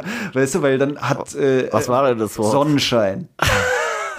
und, dann, und dann, weißt du, weil der meinte so, ja, wir brauchen ein gutes Wort, was jetzt nicht so böse oder so klingt. Weißt du, der Mediator so voll hip und dann haben wir so, äh, wie wär's mit Sonnenschein, weißt du, und alle sind schon. Es, ist schon so geil, wenn schon die Nennung des Wortes oder das Vorschlagen des Wortes schon so ein Grölen in der Klasse auslöst, weißt du? Schon da musst du Das- wissen, das es Buch halt wird auch- missbraucht werden. Es ist nicht einfach irgendwie Tasse, sondern Sonnenschein. Ey, und das, dann das ist halt auch so geil in dem Buch beschrieben, wie er so bei manchen Sachen dann so sagt, ja, die ganze, Kra äh, ganze Klasse grölt oder irgendwie so. Und genauso war es ja, tschü, oder er hat gemacht, tschü, äh, ja, Dingsbums, so. Alter, du denkst so. Und dann, dann hatten wir Ja, dieses Lehrer, Sonnenscheinwort und irgendwie einen Tag nach dem Besuch des Mediators gab es dann irgendwie Stress in der Klasse und unser Lehrer ist laut geworden und dann äh, aus jeder Ecke kam nur so, Herr Jakob, Sonnenschein, Sonnenschein. und dann regt er sich ja noch mehr auf, weißt du? Also es war so geil. Ich muss mich auch gerade dran erinnern, mit dem Grölen hatten wir auch mal eine Situation in der Schule. Äh, das war auch übel. Da hat, äh, gab es irgendwie Streiterei und der eine Junge ist richtig ausgerastet, so, wollte da auf jemanden losgehen. Äh, ich sage jetzt nicht, was für ein Geschlecht der sein Kontrahent hatte, weil dann hört sich irgendwie so ein bisschen unfair an und ein bisschen auch komisch, wenn, wenn ich dann schilder, dass Wieso ich hinten. Transgender oder was? Nee, war ein Mädel. Auf jeden Fall wurde der vom Lehrer festgehalten und ich saß ganz hinten in der Klasse und hab Beifall geklatscht und so, oh, Josh cool, Josh. Ey, äh, ich habe richtig gefeiert und am nächsten Tag, als dann das Thema diskutiert wurde, hieß es dann, ja, Tobi saß hinten, hat Beifall geklatscht. Dann habe ich gesagt, ich habe nicht geklatscht dafür, dass er ausgerastet ist, sondern dafür, dass er mal endlich ausgesprochen hat, weil er hat so gesagt, ey, ihr behandelt uns hier wie Scheiße, bla bla bla. Aber das war schon ekelhaft. Ja, ey, Also aber, dieses aber Hochhypen von den Ja, Leuten, die so Radau machen, Alter, Ja, eigentlich ja. hätte man manchmal die ganze Klasse rauswerfen müssen. vor allem, es war auch so geil, wir hatten das mal, und da waren wir schon, äh, das war elfte Klasse, glaube ich sogar. Also es war sogar schon in der gymnasialen Oberstufe. Daran sieht man, macht keinen Unterschied. Weißt du, es ist genauso chaotisch gewesen. Und wir hatten so einen richtigen Idioten in der Klasse, der, der war wirklich, der war nicht auszuhalten. Auf jeden Fall ist der dann die ganze Zeit beworfen worden von hinten mit allem Möglichen. Mit Mandarinen, mit Mandarinschalen, mit Stiften. Mit den Stiften, die man vorher aus seiner Federtasche geklaut hat, hat man ihn dann von Mir hinten fällt gerade auf, allein die Mandarinenschalen sind auch schon wieder so authentisch, weil bei meiner Geschichte eben waren auch Mandarinenschalen im Spiel, weißt du? Echt? Habe ich jetzt nicht erwähnt, so, aber da okay. waren auch so Mandarinenschalen, die auf den Josh geworfen wurden und dann hat der die so vom Tisch geschmissen und so, oh ja, Ich, jetzt ich, reicht. ich habe auch manchmal habe ich auch die Vermutung, dass Eltern das ist das Kindern Einzige, was die Mandarinen- Geschichte hier unauthentisch macht, ist, dass er nicht erwähnt, wie mit Marin, äh, Mandarinenschalen geworfen wird. So, weil das gehört dazu. Äh, ähm, nee, auf jeden Fall. Und dann wurde er mit allem Möglichen abgeworfen, vor allem mit Sachen, die vorher irgendwie aus seiner Tasche geklaut wurden. Und dann haben wir auch so sein, sein ey, der, der hatte mal so, sein ganzer Rucksack war eigentlich immer schon vollgestopft mit irgendeinem Scheiß. Und dann haben wir aber noch zusätzlich so lauter Duden. So lauter Duden in seinen Schulrucksack reingemacht, so, und er ist dann halt so los, er hat es gar nicht gemerkt, weil der Rucksack hat halt statt 25 Kilo auf einmal 35 Kilo gewogen, hat ihn auch nicht mehr gejuckt, so, und dann ist er so losgelaufen mit seinem hässlichen Anorak, schon wie so ein Opfer, ist er wirklich die Hose so kurz unterm, kurz unter den Brustwarzen zusammengebunden, so ungefähr. Da ist er so rausgelaufen, und so, so, und dann war er irgendwann schon, ähm, äh, Leinestraße da, also äh, äh, von der, von der, ähm, was ist das? Hermannstraße, ja. Von der Hermannstraße geht die ab. Und dann ist er der Leinestraße lang gelaufen so und dann wie so, ey David, was ist mit deinem Rucksack? Und er, er läuft so einfach weiter und, und labert irgendwas so, weißt du, will sich nicht ärgern lassen und so. Und dann sagen wir so, ey, irgendeiner hat Duden geklaut in der Schule. Ich glaube, die sind in deinem Rucksack. Du hast die bestimmt geklaut. So. Und, und dann hat irgendeiner den Rucksack von ihm aufgemacht und hat so einen Duden dann so rausgeholt und dann hat er die Panik seines Lebens bekommen, ist wieder in die Schule zurückgerannt. Dann hat er an der Tür gerüttelt, weil die Tür, Schule schon abgeschlossen war. Alter, wo wir so dachten, so, merkt sowieso keiner, ob einer die Duden klaut, liest eh niemand, so ungefähr. Ja, mehrere Schulduden sind auch noch was, was ich hier neben dem Sony Ericsson bei mir. Ja, ja, ich, ich habe vor allem auch damals so nach meinem Dings, äh, nachdem ich mit der Schule fertig war, dann musste man ja die ganzen Bücher abgeben so und dann hieß es so, ja, hier äh, fehlt noch von dir ein Geschichtsbuch so und ich so, nein, habe ich nicht. Irgendwann finde ich vier Geschichtsbücher so wieder, so keine Ahnung. Naja, auf jeden Fall, also der Typ war halt sowieso schon so ein richtiger äh, Knecht so und der wurde halt, muss man halt so sagen, auch gut gut fertig gemacht an der Schule so nicht ganz unverschuldet, weil er wirklich ein schwieriger Typ war, aber trotzdem natürlich mega mega ekelhaft rückblickend. Auf jeden Fall, und der saß da vorne und alles wird ihm von hinten irgendwie an den Kopf geschmissen und dann irgendwann kommt die Lehrerin, entwickelt ihren Masterplan und sagt, David, du setzt dich jetzt einfach in die letzte Reihe und dann kann man dich nicht mehr von hinten abschmeißen, so. Und dann sagt, wer, wer, wer war denn das? Ale, Ale, Ale war das. Und Ala steht so auf und sagt so, aber Frau, ich sag jetzt einfach mal Müller, aber Frau Müller ist nicht besser, er bleibt vorne sitzen, damit er nur von hinten abkriegt und nicht alles ins Gesicht. Und so, ey, das, das kannst du keinem erzählen, so, weißt du, ey, wirklich nur Chaos und Wahnsinn und, Alter. Aber auch mega lustig teilweise. Also, man, man hat sich ja auch entertainen lassen von dem ganzen Quatsch, der da so passiert ist. Na, ist eigentlich auch so, dass in dem Buch die lustigsten Situationen die sind, die man auch selber als real lustig erinnert. Ja, ja, klar. Weißt du, das ist nicht Die so dieses so wie bei Erkan und Stefan, dass dann die lustigen Stellen auch die sind, wo dann einer auf krass macht. Das ist hier dieses, wo man sich denkt, ja, ist komisch, aber ist, ist real. Ja. Und diese Schulsituationen, die man auch damals lustig fand, das Ja. sind die, die hier lustig sind, weißt du? Und das ist halt wirklich was, wo ich mir denke, Leute, die das nicht so kennen, die finden es wahrscheinlich schon lustig, wenn der eine finden's Junge dann so rumläuft oder mit der Waffe schießt oder finden das dann nicht authentisch. Aber man selber als jemand, der das alles so erlebt hat, Man findet die Sachen lustig, die wirklich auch lustig waren, aber zum Teil auch nicht, weil seine Schulstories so lustig sind, sondern weil man sich selber daran erinnert, Ja. wie man es selber erlebt hat und sich so denkt, Alter, fuck, ja, stimmt, ey, das hatten wir doch auch, diesen einen Typen so, der dann da Ja. rumgestolpert ist oder so. Und äh, ja, also aus der Sicht, ach, was ich eben auch noch sagen wollte, was auch nicht drin vorkommt in dem Sinne und was ich auch sehr gut fand, dass es nicht so thematisiert wurde, war so dieses Mädels- und Liebe-Thema. Also das, Ja, so ich habe ein Rande so ein bisschen bisschen, erwartet, ja. dass irgendwann für diesen Lukas noch so sein Love Interest reinkommt, wo ich mir dachte, okay, es ist auch krass, dass du so ein, so ein Buch ohne sowas machst. Ist die Frage, ob dann im Film dann noch irgendwie eine Freundin eine Rolle spielen wird, wenn es nicht so eins zu eins übersetzt wird. Ja, ich, also ich glaube nicht. Ich finde, es spielt auch keine Rolle. Man muss auch Aber heutzutage hast du in fast jedem Film. Und das fand Ja, ich hier aber noch ist mal doch so. geiler, dass es so ein Jugendfilm ist über einen Typen und, Und- Liebe spielt für ihn eigentlich gar keine Rolle. Nee, und das ist ja das, was ich meinte. find- so ich find Schule auch- spielt nicht groß die Rolle. Die größte Rolle spielen so die Kumpels, die Gang, dann ein bisschen Drogen ich, konsumieren. ich finde, wa- was auch schon wieder eigentlich ganz cool an dem Buch ist, es gibt ja in dem Sinne kein richtiges Happy End, sondern das Happy End ist eigentlich nur, die kommen nicht in den Knast. Also die werden nicht erwischt, das ist das Happy End. Und äh, so eklig, wie das dann vielleicht klingt, das ist wirklich das meist, äh, das ist wirklich, was für viele Leute äh, aus so einen Gegenden wirklich das Happy End ist, nicht in den Knast kommen. So, weißt du, also die empfinden es ja sogar, oh, wir haben verkackt und so, jetzt haben die uns hier noch am Schluss doch noch die Computer abgezogen und so richtig Schnapp haben wir irgendwie nicht gemacht und so, äh, ein bisschen abgefuckt und so und der Kumpel von denen, der dann noch im Krankenhaus ist wegen seiner Hand oder was weiß ich was oder Medikamente oder was er genommen hat, keine Ahnung. Ähm, aber eigentlich ist so das Happy End so ein Stück weit, wenn man überhaupt eine Happy, Happy End da drin sehen will, ist halt wirklich so, die werden nicht erwischt, die kommen nicht in den Knast, die haben vielleicht noch eine Zukunft, so, weißt du? Und die Wahrscheinlichkeit, dass sie aber nächstes Mal wieder Scheiße bauen und doch nochmal erwischt werden, ist halt trotzdem relativ hoch.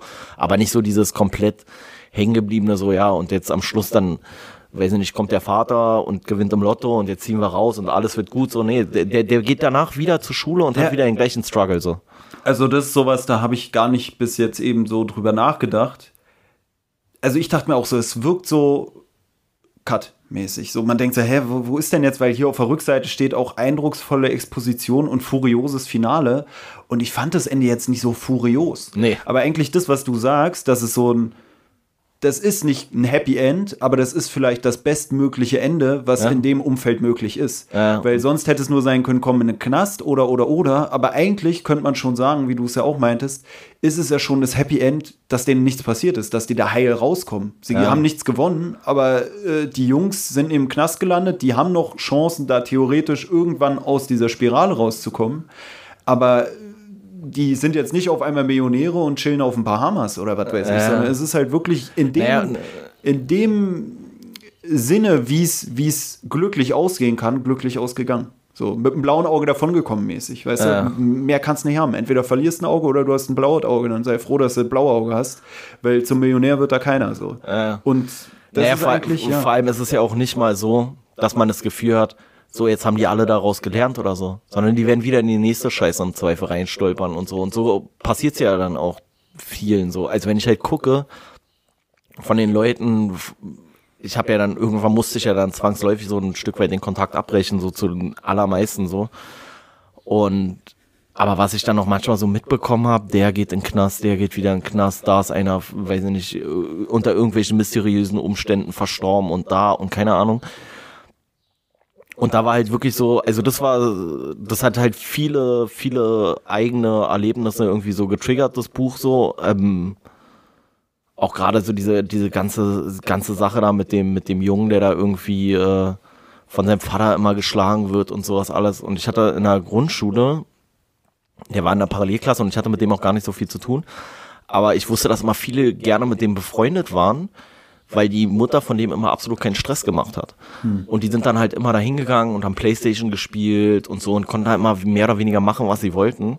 Und dann habe ich irgendwann mitbekommen, da war ich dann, hatte ich dann schon gar nicht mehr so groß Kontakt zu dem, dass sie halt in, ich glaube, heroinsüchtig war und einfach nie was gesagt hat, weil die halt ständig drauf war. Und dann äh, waren irgendwann waren dann da Leute so bei ihm zu Hause und die haben dann da gespielt und sind gegangen und so und am nächsten Tag ist der Junge nicht mehr in die Schule gekommen so. Und die haben da Playstation gespielt und währenddessen ist die Mutter im Nebenzimmer an einer Überdosis verreckt so. Und das sind halt alles so eine Sachen, wo du so denkst, ey, du kannst gar nicht so in diese Familien teilweise reingucken oder sowas. Und, oder das, was du siehst, ist schon schlimm, aber das, was passiert, ist noch viel schlimmer, so teilweise. Ja, ist auf jeden Fall, ähm, Das ist auch hier diese Authentizität mit diesem mangelnden Happy End ist halt auch noch mal mehr sowas, was darauf hindeutet oder dafür spricht, dass es so ein realer Ausschnitt aus dem Leben ist. Ne? Weil bei Ja. Felix Lobrecht das Happy End, wenn wir es jetzt so nennen, Er hat ja ein Happy End gefunden. Im ja, aber Endeffekt zehn so. Jahre später halt. Ne? Ja, ja, und, genau. Und bevor er dann hier reinschreibt, so ja, und zehn Jahre später ist äh, Lukas Ja. auf einmal Millionär oder so, endet es halt hier und, Und zu dem Lukas Zeitpunkt- geht es einfach so weiter. Erst. Genau, und, und, und zu dem Zeitpunkt ja für ihn wahrscheinlich damals auch nicht absehbar.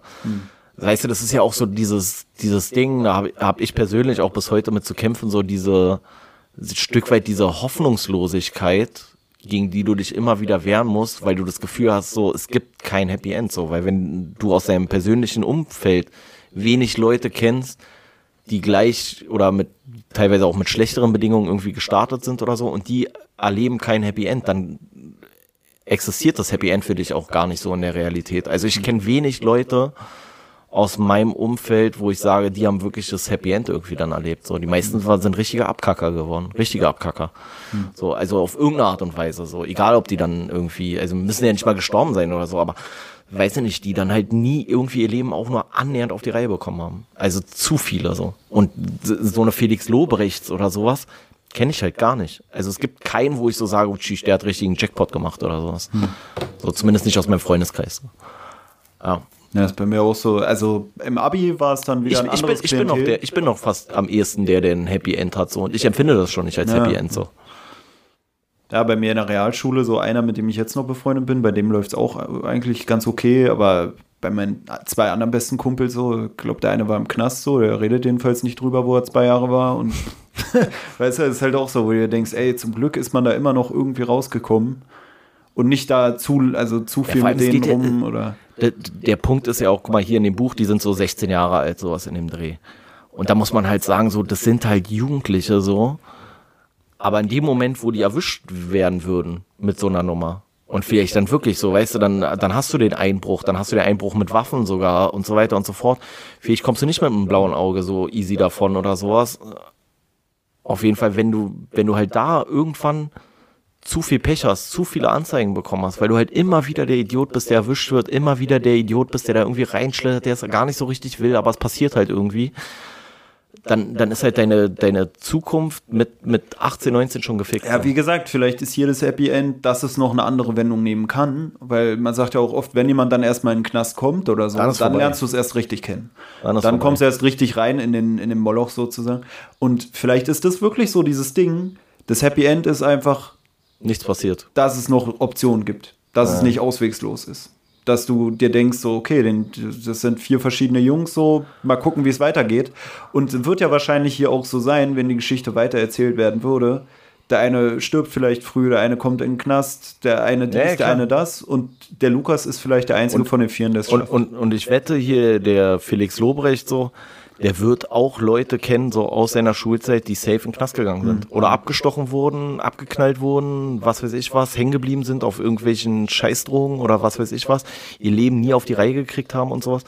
Und ähm, das ist, ist halt, eigentlich ist es wirklich mega traurig so, dass das irgendwie äh, sich häufig schon in der Jugend äh, entscheidet. Ich muss ja auch sagen, so aus dienstlicher Perspektive, so, wenn wir dann so in Neukölln oder sowas so, ich kann auch gar nicht anders. Ich habe immer so ein bisschen, bisschen Herz für diese ganzen komischen Ganoven. So, weißt du, gerade wenn du so, das sind ja teilweise Kinder, Mann. Die bauen halt Scheiße mit 13 oder sowas. Aber da sind dann halt auch viele Kollegen, die dann so sagen, so, ey, ganz ehrlich, hat sowieso keinen Sinn mehr mit denen so. Und ich nehme mir da jedes Mal to todesviel Zeit so und sag so, ey, Mann, Alter, wir können die doch nicht einfach jetzt so. Bei den vielen ist es so. Bei viele werden trotzdem abkacken, so, weißt du? Aber ich mache immer, ich rufe immer die Eltern an, ich lasse die Eltern kommen, ich rede noch mit den Eltern, ich rede mit den, mit den Jungs da so. Und äh, ist auch eigentlich so, man merkt ja auch, die meisten, die haben ja eigentlich schon in Anführungszeichen so ein, ein gutes Herz, glaube ich, so, weißt du, und die haben aber halt keinen, erstens keinen, der an die glaubt, so, und auch keine positiven Beispiele, die es ihnen irgendwie viel, viel besser vormachen, als das, was sie dann irgendwie machen. Ja, du bist ja mit denen dann auch so auf Augenhöhe. Ja, jetzt kommt wieder ein Joke über meine Größe, so. Ähm, ja, habe ich schon verstanden. Ähm, nee, aber es ist halt wirklich dann eigentlich so ganz, äh, ganz witzig so, weil dann dadurch, dass ich mir dann halt immer Zeit nehme so und immer, wenn ich mir das aussuchen kann, irgendwie dann auch immer so in diesem Bereich Neukölln fahre oder sowas, dann sind da halt auch viele so, wenn die mich dann irgendwie so sehen, so, dann so, ja, ich schwöre, ich habe wieder Hausaufgaben gemacht und so, ich schwänze jetzt auch nicht mehr Schule und sowas, so, weißt du. Und dann merkst du ja so, klar, bei vielen bringt's nichts so, aber Hattest du reicht ja die drei Prozent, wo es was bringt. Hattest du mal so einen geilen Hood-Namen? Jetzt nicht so, nicht so irgendein, Na also so einen Namen mit Bedeutung, meine ich jetzt richtig. Also sowas wie, keine Ahnung, eben dachte ich so wegen irgendwie Größe oder auf irgendwelche anderen körperlichen Auffälligkeiten, so Zahnlücke oder was weiß ich, oder Fleck im Haar oder so. Hat sie nie so einen Spitznamen oder? Weiß gar nicht mehr, nee. Ich, äh, das war halt immer so, das war nicht so eine, so eine Spitznamen, die dann so, das war dann immer mal so, mal so irgendwie. Auch sehr ähm, aufs, aufs Umfeld irgendwie häufig bezogen oder sowas. Nee, so richtig. Na, weil bei uns gab es so, so einer war kleiner Onkel. Ich wurde immer Steiger genannt. Ich werde immer noch Steiger. Steiger genannt von manchen Leuten. Wieso denn Steiger? Wegen diesem äh, Steiger da. Von, Markus Steiger. Ja, weil der ja auch so deutsch mit dann so Kanaken irgendwie rumhängt oder so ist. so. Und dann, weil die auch immer meinten, so, ich, ich mache so einen auf korrekt wie Steiger oder irgendwie so. so weißt du, dieses, dieses so politisch korrekt oder Nee, so. bei, so. bei mir waren immer mehr so diese, äh, dieses so äh, bisschen so drüber lustig machend oder sowas. So. Hm. Dann war halt so, weil ich war dann der Einzige irgendwann so in dem Freundeskreis, der irgendwie noch zur Schule gegangen ist, so, beziehungsweise zur Schule gegangen ist in die Klassenstufe, in die er auch so Hm. gehen sollte. Und dann war halt immer eher so, ja. Aber du hast ja hier- gar kein Jahr wiederholt, oder? Nee, habe ich nicht. Was willst du von mir, du Ich, Idiot? naja, keine Ahnung. Nee, äh, nee, aber dann war er so, so, oh, Schuh, er ist jetzt wieder der Professor oder sowas, irgendwie sowas in die Richtung oder so. Dann war wirklich eine Zeit lang, war wirklich so dieses Russen-Ding irgendwie so, wo ich das, was mir dann voll auf den Sack gegangen ist so. Aber dann war es, glaube ich, erst recht. Weißt du, Mann, was für Russe so. Und dann war ich erst recht der Russe so und naja, keine Ahnung. Aber nicht so, nicht sowas, was sich jetzt so richtig durchgesetzt hat, langfristig. Ja, also, äh, ich würde sagen, eine Empfehlung für alle, die nicht in der Gruppe statt oder in einem ähnlich gelagerten Bezirk losgeworden sind oder Leute, die da groß geworden sind und es Leuten nahebringen wollen, die dort nicht herkommen. So. Dafür geht die Empfehlung raus. Ja, die Neuköllner müssen sich das nicht geben, die kennen das alles. Ja, aber für die ist vielleicht mal gut ein bisschen was. Das ist ja auch ein, das- das einsteigerfreundlich geschrieben eigentlich. Genau, und das ist natürlich ein Stück weit ein bisschen die, ähm, ja, dass man überhaupt mal als Gruppe vielleicht irgendwie so ein Stück weit vorkommt in so Literatur Hm. oder irgendwie sowas. Na, also, wie ich schon gesagt habe, ich kann ja mit seinem Comedy-Kram nicht so viel anfangen. War deshalb halt auch sehr überrascht, weil ich dachte, es wird auch so ein bisschen so auf Quatsch hier geschrieben sein. Deswegen habe ich es ja jetzt schon ein paar Mal auch gelobt, dass ich es sehr gut finde. Ich würde mir auch im Gegensatz, also von seinem Comedy-Kram würde ich mir nicht mehr so viel reinziehen, aber wenn er noch ein anderes Buch schreiben würde, vielleicht eine Fortsetzung oder was ganz anderes, würde mich schon interessieren, muss ich ehrlich sagen. Also jetzt auch diese, diese Poetry Slam Sachen oder so finde ich nicht so geil. Ich dachte, es wird so was in die Richtung sein, Ja, aber muss ich wirklich sagen, Respekt dafür. Also es wäre auch sowas, wo ich mir denke, das würde man auch selber schreiben. Ja, Aber da denke ich mir, das ist jetzt was, wo ich dann auch ganz klar sehe, okay, so gut würde ich es wahrscheinlich nicht hinkriegen. Weißt du, bei den anderen Büchern ist immer so, ja, okay, Thomas Mann übertreibt mal wieder so, Alter, Ja, ja. kannst auch gar Nee, nicht ich diese hab- ich Geschichte schreiben, aber hier, ich habe ja mal sowas in die Richtung angefangen, so oder so, äh, ja, wie, wie nennt man das so, so skriptmäßig oder sowas. Aber jetzt denke ich so, ja, okay, vielleicht lohnt sich das gar nicht mehr aufzuschreiben, weil er hat es ja schon ganz gut gemacht. So. Obwohl bei mir würde es auch später erst ansetzen. So, also hier ist es ja alles so sehr Schulzeit und für mich war Schulzeit war halt, also für mich hat es eigentlich erst so mit 18 angefangen, so dass es so komplett crazy wurde. So vorher waren halt so die Sachen, die so passiert sind, so, aber dann danach sind schon mehr irgendwie erwähnenswertere Ereignisse für ich irgendwie. Ich würde auch sagen, bei dir haben die meisten Sachen erst so ab 18 angesetzt. Halt doch einfach deine Scheißschnauze, wirklich, Alter.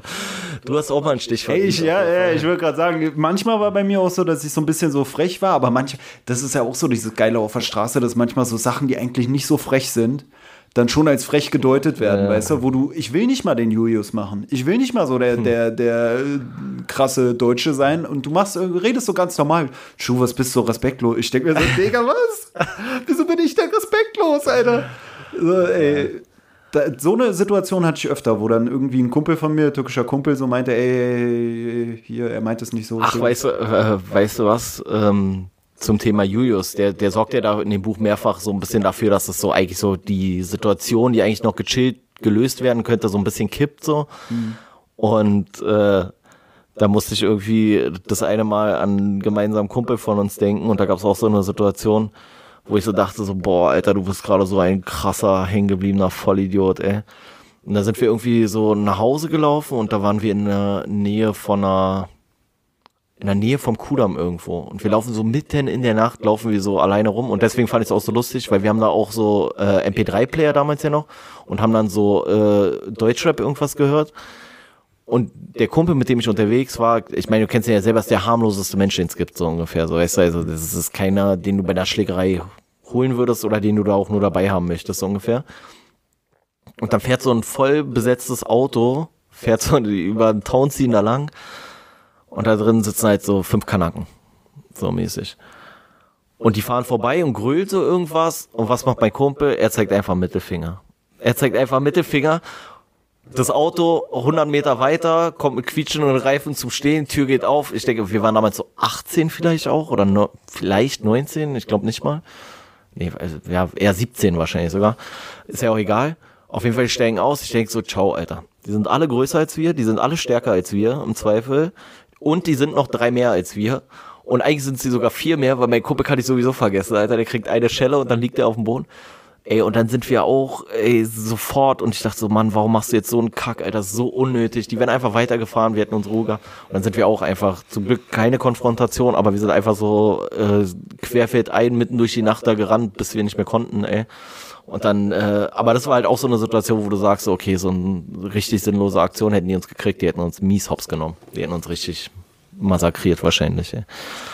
Aber so diese, diese Leute, die man halt immer wieder irgendwie dabei hat, die dann irgendwie die Situation komplett zum Kippen bringen. Aber ich will auch gar nicht zu sehr mit dem Finger auf andere zeigen. Ich war das auch manchmal, ich gebe es zu. Hm. Aber ich habe mich dann wenigstens mitgeschlagen. Bei ihm wusste ich ja so, okay, wenn die jetzt kommen, ich stehe hier alleine.